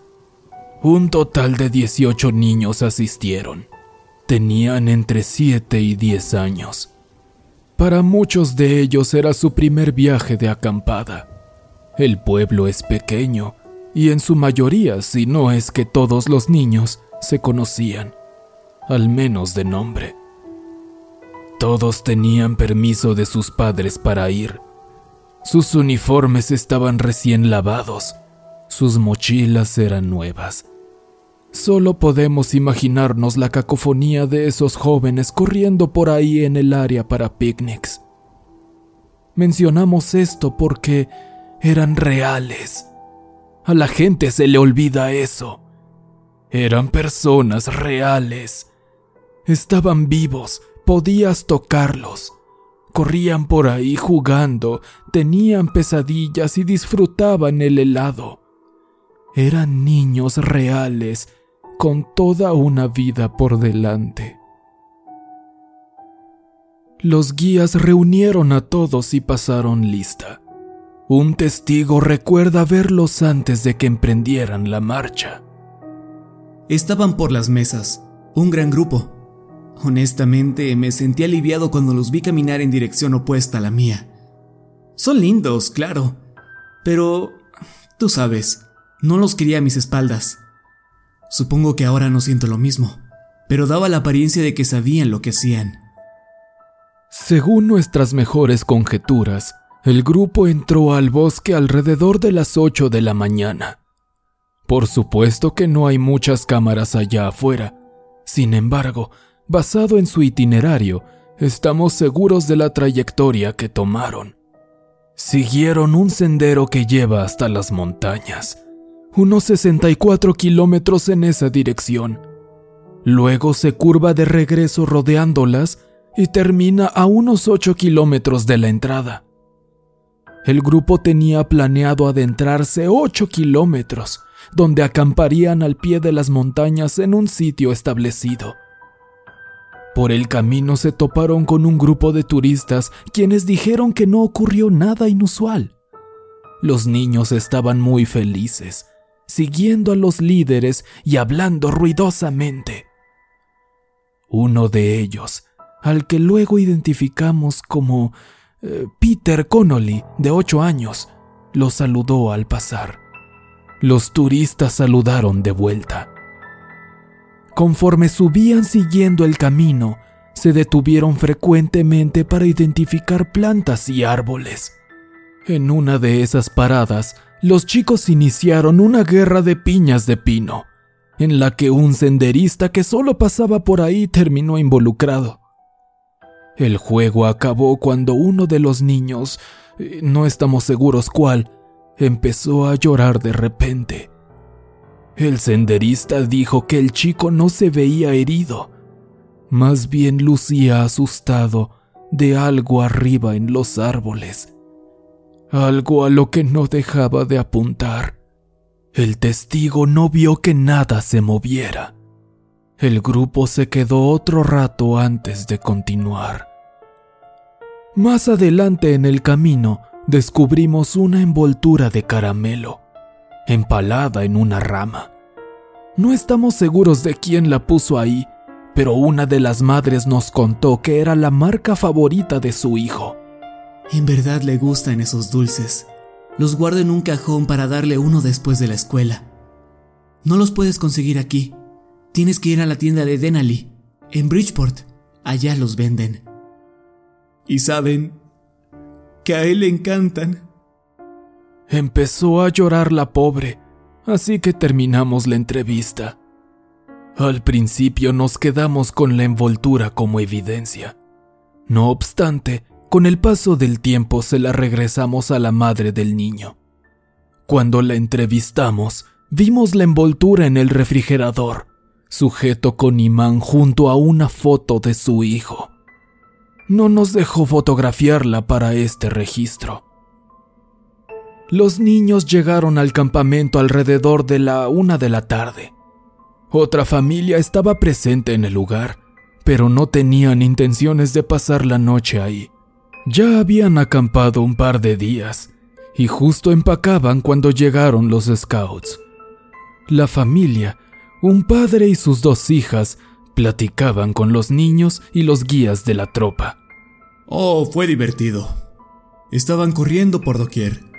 Hice que mis niñas les ayudaran a instalar las tiendas. Miró a su patio. Antes de iniciar la entrevista, había enviado a sus hijas afuera. Quiero decir, estuvo bien. Ellos estaban bien. Habíamos salido ahí un millón de veces. Se instalaron y yo platicaba con... Howard? ¿Huxton? Lo corregimos. Huxley, sí, Huxley. Charlábamos y dijo algo como, ¿sabes de algún buen sitio para nadar? Pero, tú sabes, durante esa época del año hace mucho frío, así que le dije eso. Él contestó que no había problema y platicamos de otras cosas por un rato y luego me fui junto con mis hijas. No pasó nada malo, solo querían ir a nadar y divertirse. A partir de este punto, no tenemos un registro oficial de qué fue lo que hizo el grupo. Sabemos, basados en los rastros, que las casas de campaña se instalaron sin problemas y que iniciaron una fogata. Se encontraron ramas con las puntas calcinadas, lo que nos dice que al menos un par de chicos rostizaron cosas en el fuego. Había troncos alrededor y había marcas en la tierra bajo estos, donde los chicos descansaron sus pies. Alguien lanzó su gorra hacia los árboles y aún se encontraba ahí cuando llegó el equipo de búsqueda. Probablemente intentarían recuperarla en su camino de vuelta. Los chicos se sentaron alrededor de la fogata y contaron historias. Rostizaron cosas mientras que los maestros fumaron y bebieron al menos cuatro cervezas. Las latas fueron halladas afuera del campamento. De nuevo, seguro pensaban recogerlas de regreso. Un rastro entre los arbustos llevaba hasta un claro donde seguramente algunos niños fueron a presenciar las estrellas. Son bastante claras allá afuera. Los chicos se fueron a dormir. Los líderes se quedaron despiertos otro rato, asegurándose de que todos estaban dormidos. En algún punto, ellos también se acostaron y el campamento se quedó en silencio. De nueva cuenta, no hay registro oficial de lo que pasó después. Todo lo que sabemos es que en algún punto levantaron el campamento y el grupo continuó. No dejaron nada salvo los artículos ya mencionados. La tropa avanzó hacia el oeste, continuando el sendero, y se cree que se dirigieron a una área para nadar. Todas las madres de los scouts confirmaron que sus hijos llevaron consigo equipo de natación. Todos sabían nadar. Ya sea que en realidad hayan entrado al agua o no, no lo sabemos con certeza. Podemos imaginarnos a los niños disfrutando el camino, los pequeños en una fila, hablando entre ellos y otros cantando. Los niños esperaban con ansias darse un chapuzón y acampar otra noche en el bosque. Tenían el ánimo al máximo. Seguro tuvieron un gran desayuno, huevos o hot dogs, lo cual hace más devastador el hecho de que en algún punto del 22 de junio las 20 personas del grupo se desvanecieron. La tropa tenía que regresar esa misma tarde. Los padres empezaron a llegar alrededor de las tres y cuando el grupo no se presentó para cuando dieron las cinco, algunos de los padres empezaron a seguir el sendero para ver qué los había atrasado. Tras avanzar casi cinco kilómetros y sin rastro del grupo, se dieron cuenta de que algo malo estaba pasando y regresaron rápidamente a la entrada.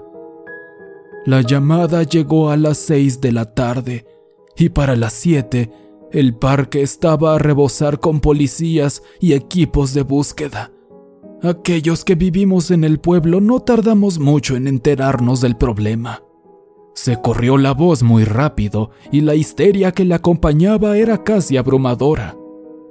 En cuestión de minutos, parecía que la ciudad estaba llena con policías, guardabosques de condados vecinos, equipos de búsqueda y enormes pastores alemanes que no dejaban de olfatear el suelo del parque.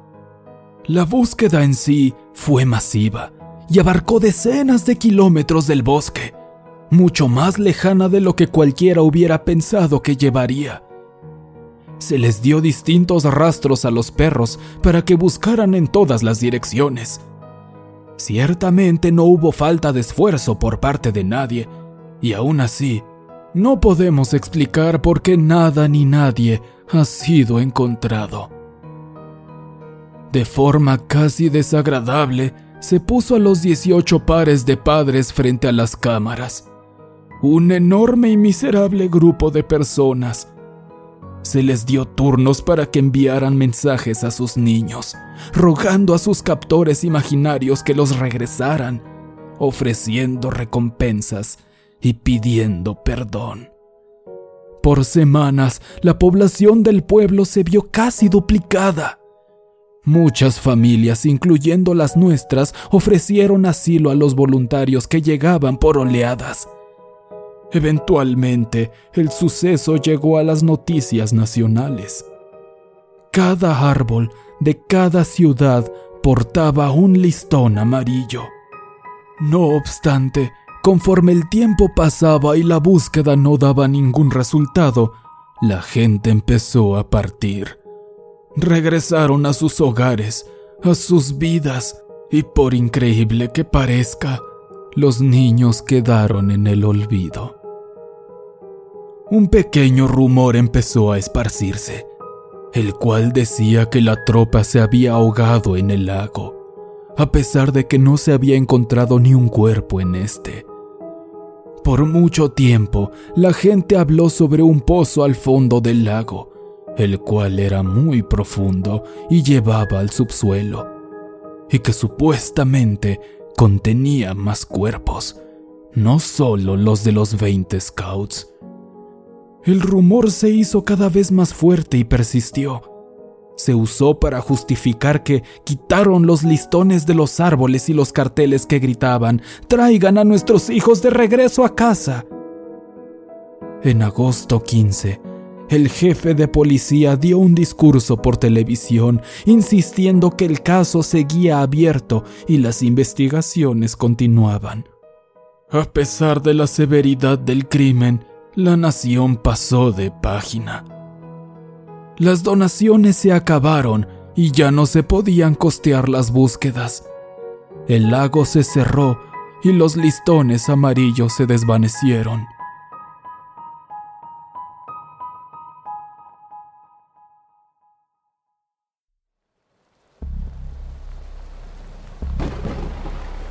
En junio 21 de 1996, los servicios de emergencia locales recibieron las llamadas de una mujer aterrada quien clamaba que algo estaba en su jardín trasero. No existen transcripciones de ninguna de las llamadas que se hicieron esa velada, pero a través de muchas entrevistas hemos sido capaces de reconstruirlas. La primera llamada de la mujer aterrada fue aproximadamente a las 8 de la noche. Según el oficial que tomó la llamada, la mujer decía que alguien había arrancado la corteza de uno de los árboles del patio. No tenía idea de cómo lo hizo o quién pudo haber sido, pero por cómo lo describe, uno de sus árboles ahora tenía un rostro. El rostro, según ella, gritaba fuertemente y le rogaba porque saliera y le ayudara. Quería que quitaran la horrenda cosa de su jardín inmediatamente. Se envió un oficial a la escena, pero no encontró nada. La mujer no podía explicar a dónde se había ido la cara. Dos horas después, llamadas empezaron a surgir de toda la ciudad. Como más tarde descubrimos, todas las llamadas provenían de casas ubicadas a orillas o dentro del bosque. Un anciano se quejó de que dos chicos jugaban a algo a las orillas de su propiedad. Los niños, conforme explicó, se habían metido dentro de una misma playera y jugaban tétricamente a que estaban fusionados en el mismo cuerpo. Sus gritos despertaron a su esposa, quien estaba enferma de gravedad y quería levantar cargos contra los infantes. Dos cuadras más adelante, una madre soltera reportó que vio a un joven corriendo a orillas del bosque, pero no parecía moverse. Simplemente corría en su lugar, agitando los brazos, su rostro bañado en lágrimas. Ella lo observó a los ojos y como por arte de magia, desapareció. A un kilómetro y medio de ahí, en una propiedad ubicada dentro del bosque, un cazador reportó el avistamiento de un niño caminando boca abajo por el aire, a casi seis metros sobre el suelo. Cargaba entre sus brazos su propia espina dorsal como si fuera un bebé. A través de todo el pueblo se pudieron escuchar distintos ruidos, conversaciones silenciosas, gritos y llantos. Se escuchó un nombre que luego conectamos a uno de los niños desaparecidos. Una mujer indicó que había escuchado un sonido raro y repetitivo. Ella lo describe como el ruido que hace una sierra eléctrica cuando impacta contra una roca. El estruendo despertó a sus dos hijos y los asustó de tal manera que tuvo que llevárselos a la casa de su abuela, a un condado de distancia. Y así las llamadas continuaron. Hasta entradas horas de la noche, la gente avisaba de distintos y horripilantes avistamientos. Un hombre, un conocido borracho de la comunidad, llamó sobrio para reportar que vio la cabeza de un niño emergiendo de la tierra. Su alargada y distorsionada boca representaba un retorcido grito de terror. Conforme la cabeza se elevaba del suelo, la quijada parecía no tener fin.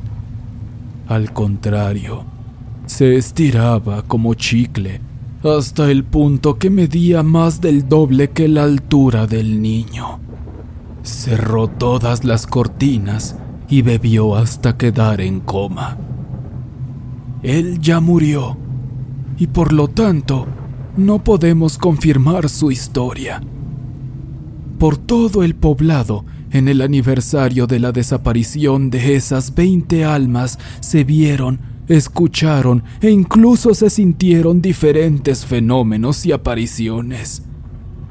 Una adolescente que caminaba por el bosque con su novio se toparon algo. Tras una inspección más cuidadosa, determinó que con lo que se habían tropezado no era un arbusto, sino la cabeza de alguien. Cuando la cabeza se movió bajo los dedos de la chica, ella y su novio huyeron despavoridos. Conforme el sol se alzaba sobre la tierra, las llamadas disminuyeron y luego cesaron por completo. A pesar de que todos en el pueblo habían escuchado o visto extrañas apariciones, el incidente no se discutió con ningún medio o incluso entre ellos mismos. No obstante, pronto ocurrió un éxodo. Se fueron rápido y sin hacer escándalo. La gente simplemente empacó sus cosas, se llevaron a los hijos que aún tenían y huyeron en la noche, dejando un montón de casas vacías no los perseguimos, La población, desesperada por seguir adelante, abandonaron por voluntad propia sus hogares y aquellos listones amarillos. Aunque las cosas aún siguen de pie, permanecen vacías. Ni siquiera vagabundos o paracaidistas ocupan esos edificios. Montones de cuartos vacíos.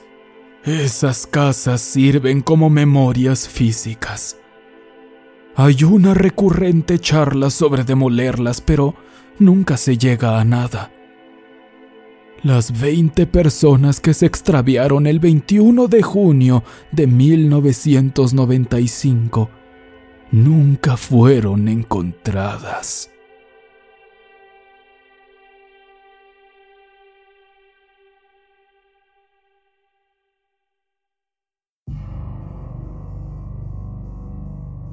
Últimamente no he dormido mucho.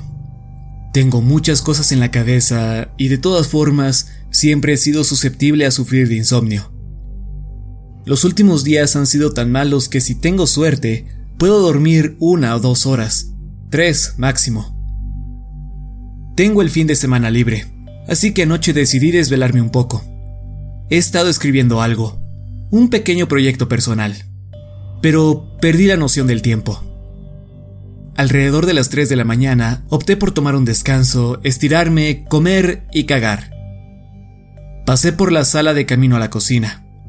Como mucha gente, dejo la televisión encendida casi todo el tiempo en volumen bajo, pues me gusta tener ruido de fondo. El silencio puede ser tan tóxico como una cacofonía. Vivo en una ciudad muy pequeña, y las noticias locales tienen la despedida tradicional cuando la programación termina por las noches. Una bandera estadounidense ondea de fondo mientras el himno nacional se reproduce. Después, solo puedes ver la imagen de patrón de pruebas hasta las 6 de la mañana, cuando los primeros empleados llegan a la emisora. Cuando pasé por la sala, el himno estaba por terminar. Me preparé un emparedado y cuando iba de regreso a mi habitación, me detuve para cambiar de canal a cualquier otra cosa. Sin embargo, la estación no estaba emitiendo el patrón de siempre, así que me senté en el sofá para ver qué estaba pasando. En donde vivo, el servicio forestal manda transmisiones de emergencia en la televisión cuando alguien desaparece o ocurre algún otro incidente en el parque. Dado a que nuestro pueblo está básicamente rodeado por el bosque, cualquier cosa que ocurre en el parque nos afecta casi de inmediato. Y recibir este tipo de alertas no es algo inusual. Al contrario, diría que estamos acostumbrados. Me preguntaba si tenían problemas en algún sitio de acampada, y decidí averiguarlo antes de volver al trabajo. Si se trataba de una emergencia, me llamarían de todas formas, bien podría adelantármeles. Comí mi sándwich y silencié la televisión para no tener que escuchar el infinito tono de la imagen. Quien sea que estuviese enviando la alerta, no usaba mensajes predeterminados. Se me hizo extraño que estuvieran en la estación tan tarde. ¿O debería decir tan temprano?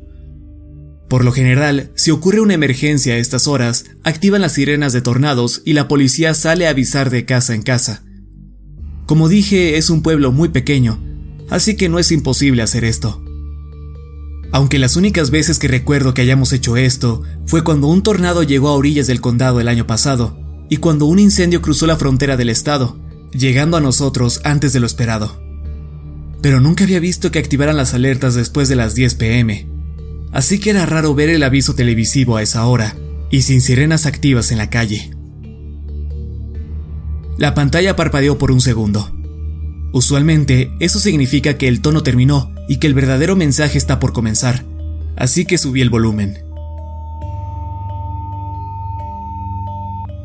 Alcancé a escuchar el final del tono. Luego siguió una especie de corneta, o como sea que se le diga a ese sonido. Un mensaje apareció fugazmente, tanto que no alcancé a leerlo, y por supuesto, es imposible retroceder ese tipo de transmisiones. Enseguida, un segundo mensaje apareció. Tengan cuidado.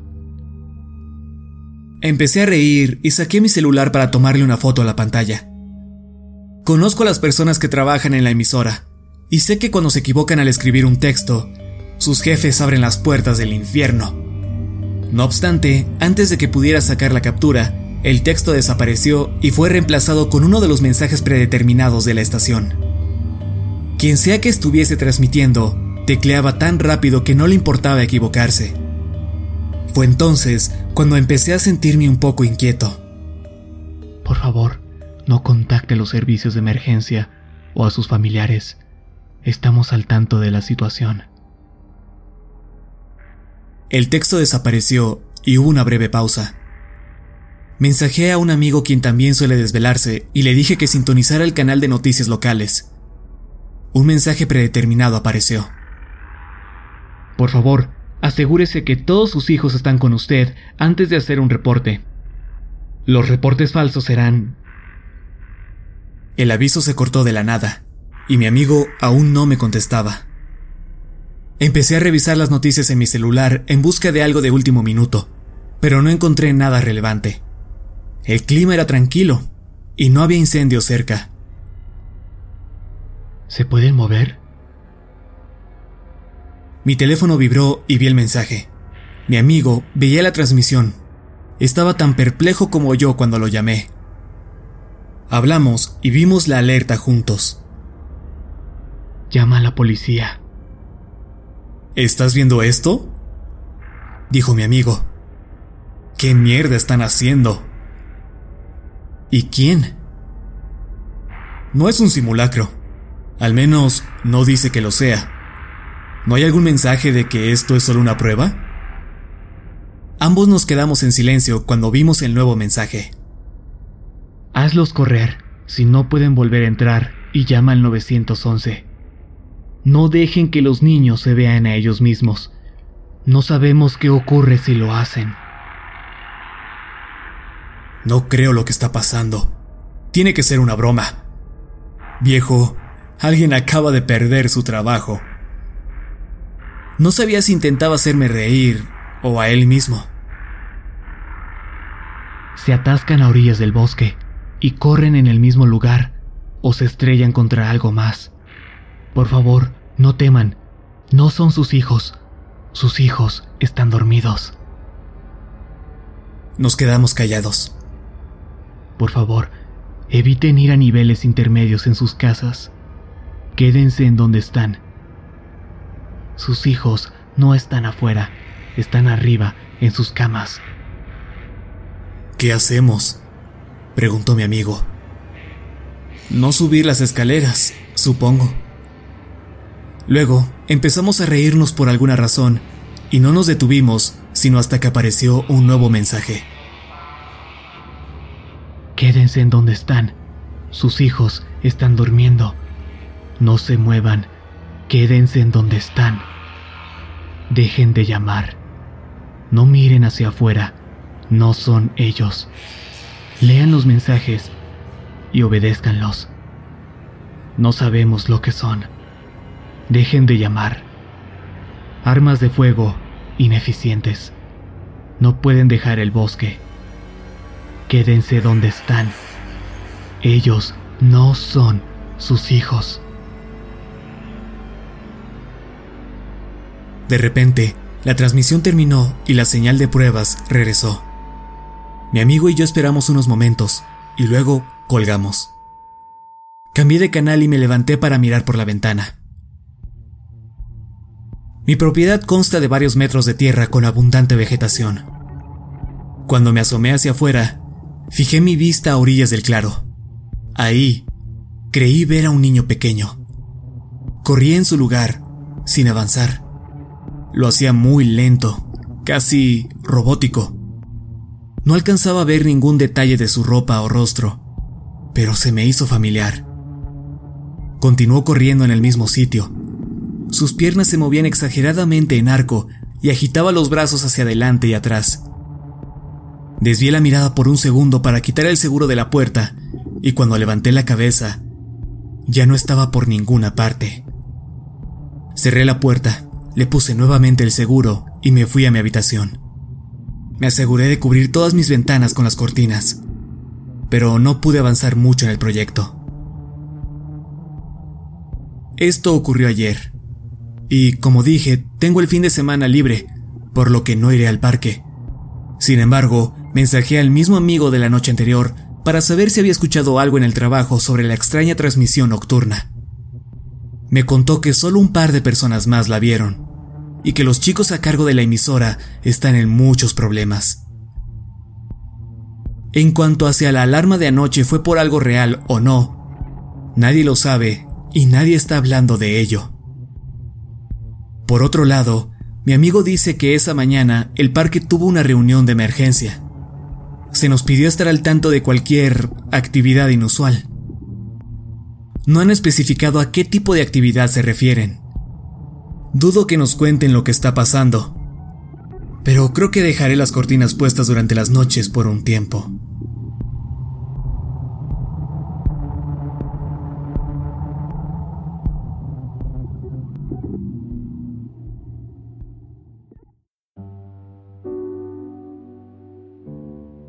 Tengo una muy buena amiga, madre soltera de una pequeñita. Viven como a un kilómetro de mi casa, así que las veo bastante seguido. No soy fan de los niños, creo que ya se los he mencionado, pero ella me cae bien. Tiene cinco y por alguna razón se ha encariñado conmigo, así que a veces se queda en mi casa cuando su madre tiene que hacer otras cosas y no puede cuidarla. Hace unos meses se quedó unos días en mi casa. Su madre salió de la ciudad a unas mini vacaciones, así que me ofrecí para cuidar de su hija Ash. Apareció en mi casa con una gran mochila, una bolsa para dormir y una pequeña tienda de campaña. Dijo que quería acampar en la sala. Su madre también es guardabosques, así que Ash sabe mucho sobre excursiones y cosas así. Estaba obsesionada con salir de acampada y yo le seguí el juego. Pasamos casi toda la primera tarde en los senderos detrás de mi casa. Ella apuntaba con el dedo a todo lo que le parecía interesante y hablaba sin parar. Mientras tanto, yo cargaba su guía de exploración, la cual sacó por si acaso. Cenamos y vimos un documental juntos. Instalé su tienda en medio de la sala.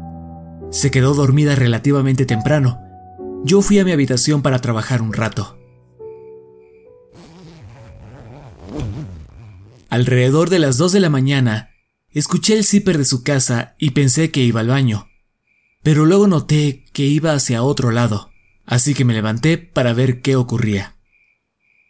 Le pregunté qué pasaba, y ella corrió hacia mí para que la cargara, lo cual me sorprendió. Ash no es mucho de contacto físico con otros, no le gustan los abrazos ni los besos, y nunca antes se había sentado en mis piernas. Esperé a que me contara qué andaba mal. No puedo dormir, murmuró. ¿Por qué?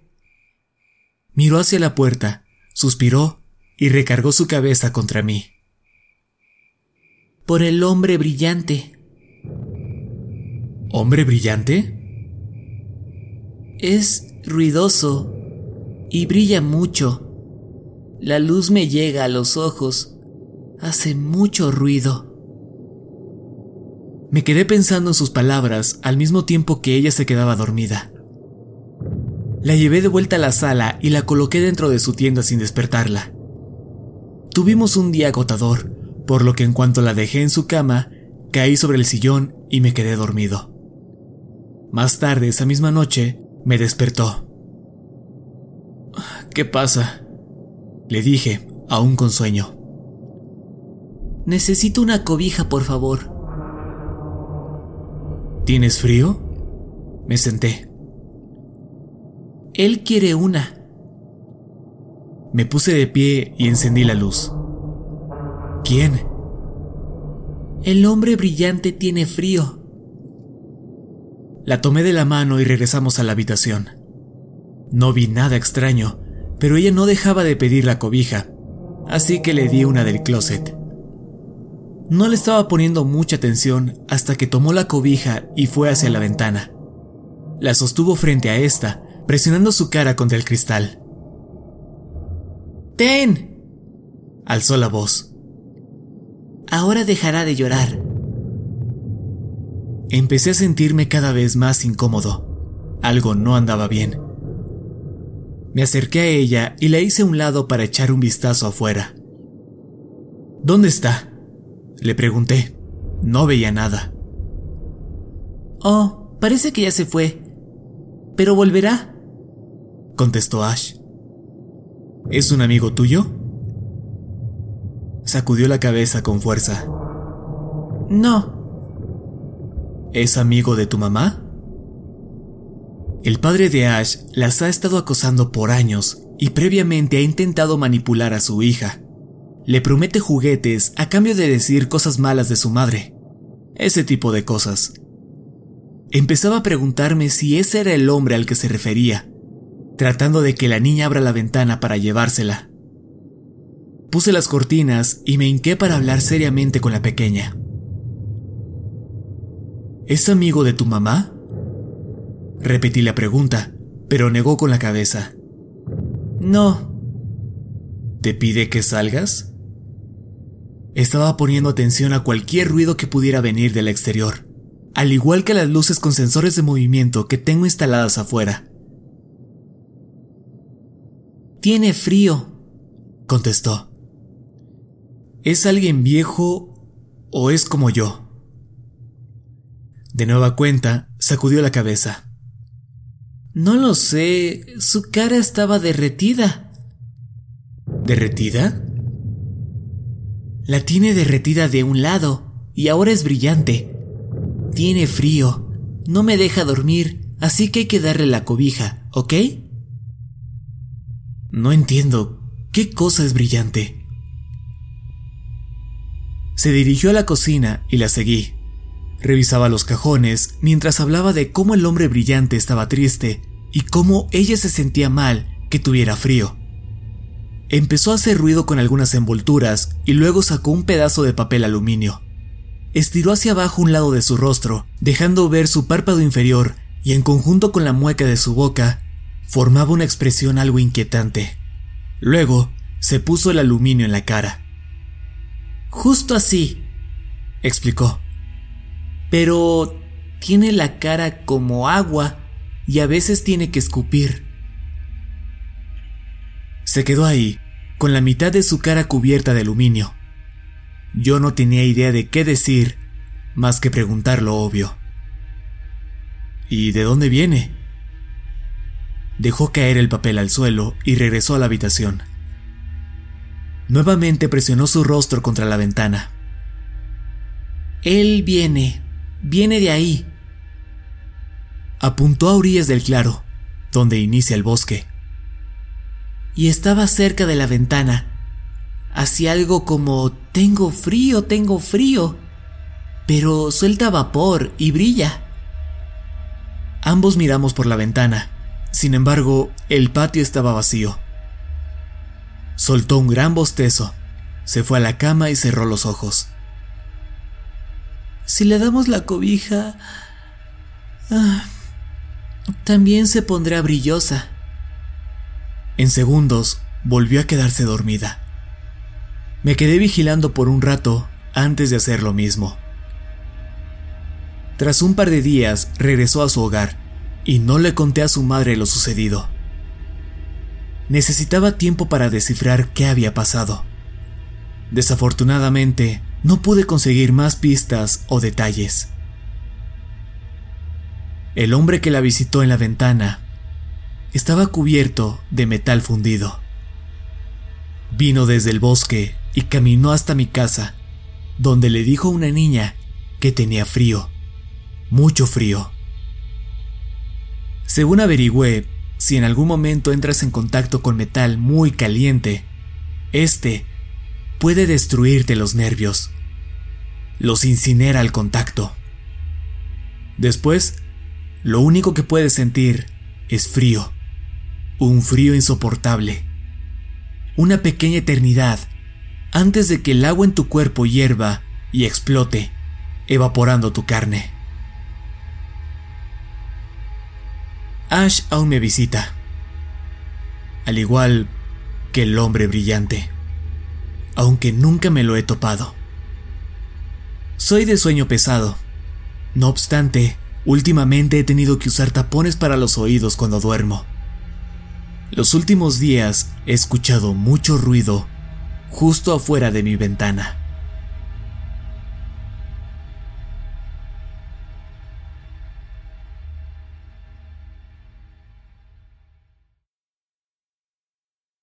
Y me temo que eso será todo por ahora.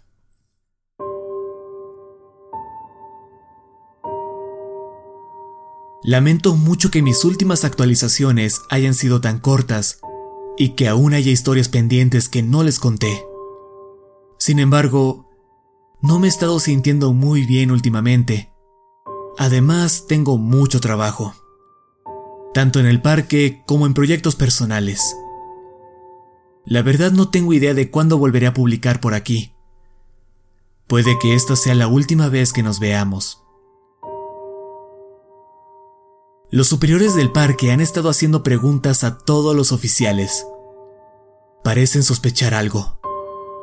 No sé si intentan dar con alguien que cuenta las cosas que ocurren en los bosques, o si se trata de algo más. De cualquier manera, desapareceré por un tiempo de Internet. Como esta puede ser la última vez que les escriba, quiero darles las gracias por todo el apoyo que me han dado. Agradezco cuando preguntan por mi salud, cuando tienen dudas sobre el bosque, cuando me dan consejos y palabras de aliento. Y sobre todo, agradezco que me hayan escuchado. Tengan mucho cuidado allá afuera. Si no están preparados para salir de acampada o para subir alguna montaña, aún así sea por un sendero muy seguro, pueden sufrir un accidente grave. Ya lo saben. Siempre sigan las indicaciones de los guardabosques sin mencionar todas las cosas raras que rondan por los bosques y de las cuales no tenemos explicación. Y sobre todas las cosas, cuidado con las escaleras. No las miren, no se les acerquen, no las toquen y no suban sus peldaños. Nos vemos.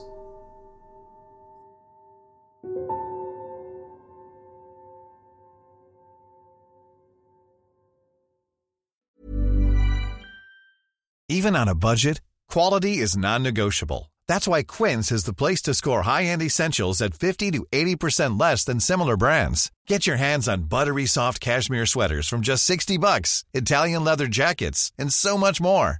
And the best part about Quince, they exclusively partner with factories committed to safe, ethical, and responsible manufacturing. Elevate your style without the elevated price tag with Quince. Go to quince.com slash upgrade for free shipping and 365-day returns. Even when we're on a budget, we still deserve nice things. Quince is a place to scoop up stunning high-end goods for 50 to 80% less than similar brands. They have buttery soft cashmere sweaters starting at $50, luxurious Italian leather bags, and so much more. Plus, Quince only works with factories that use safe, ethical, and responsible manufacturing. Get the high-end goods you'll love without the high price tag with Quince. Go to quince.com slash style for free shipping and 365-day returns.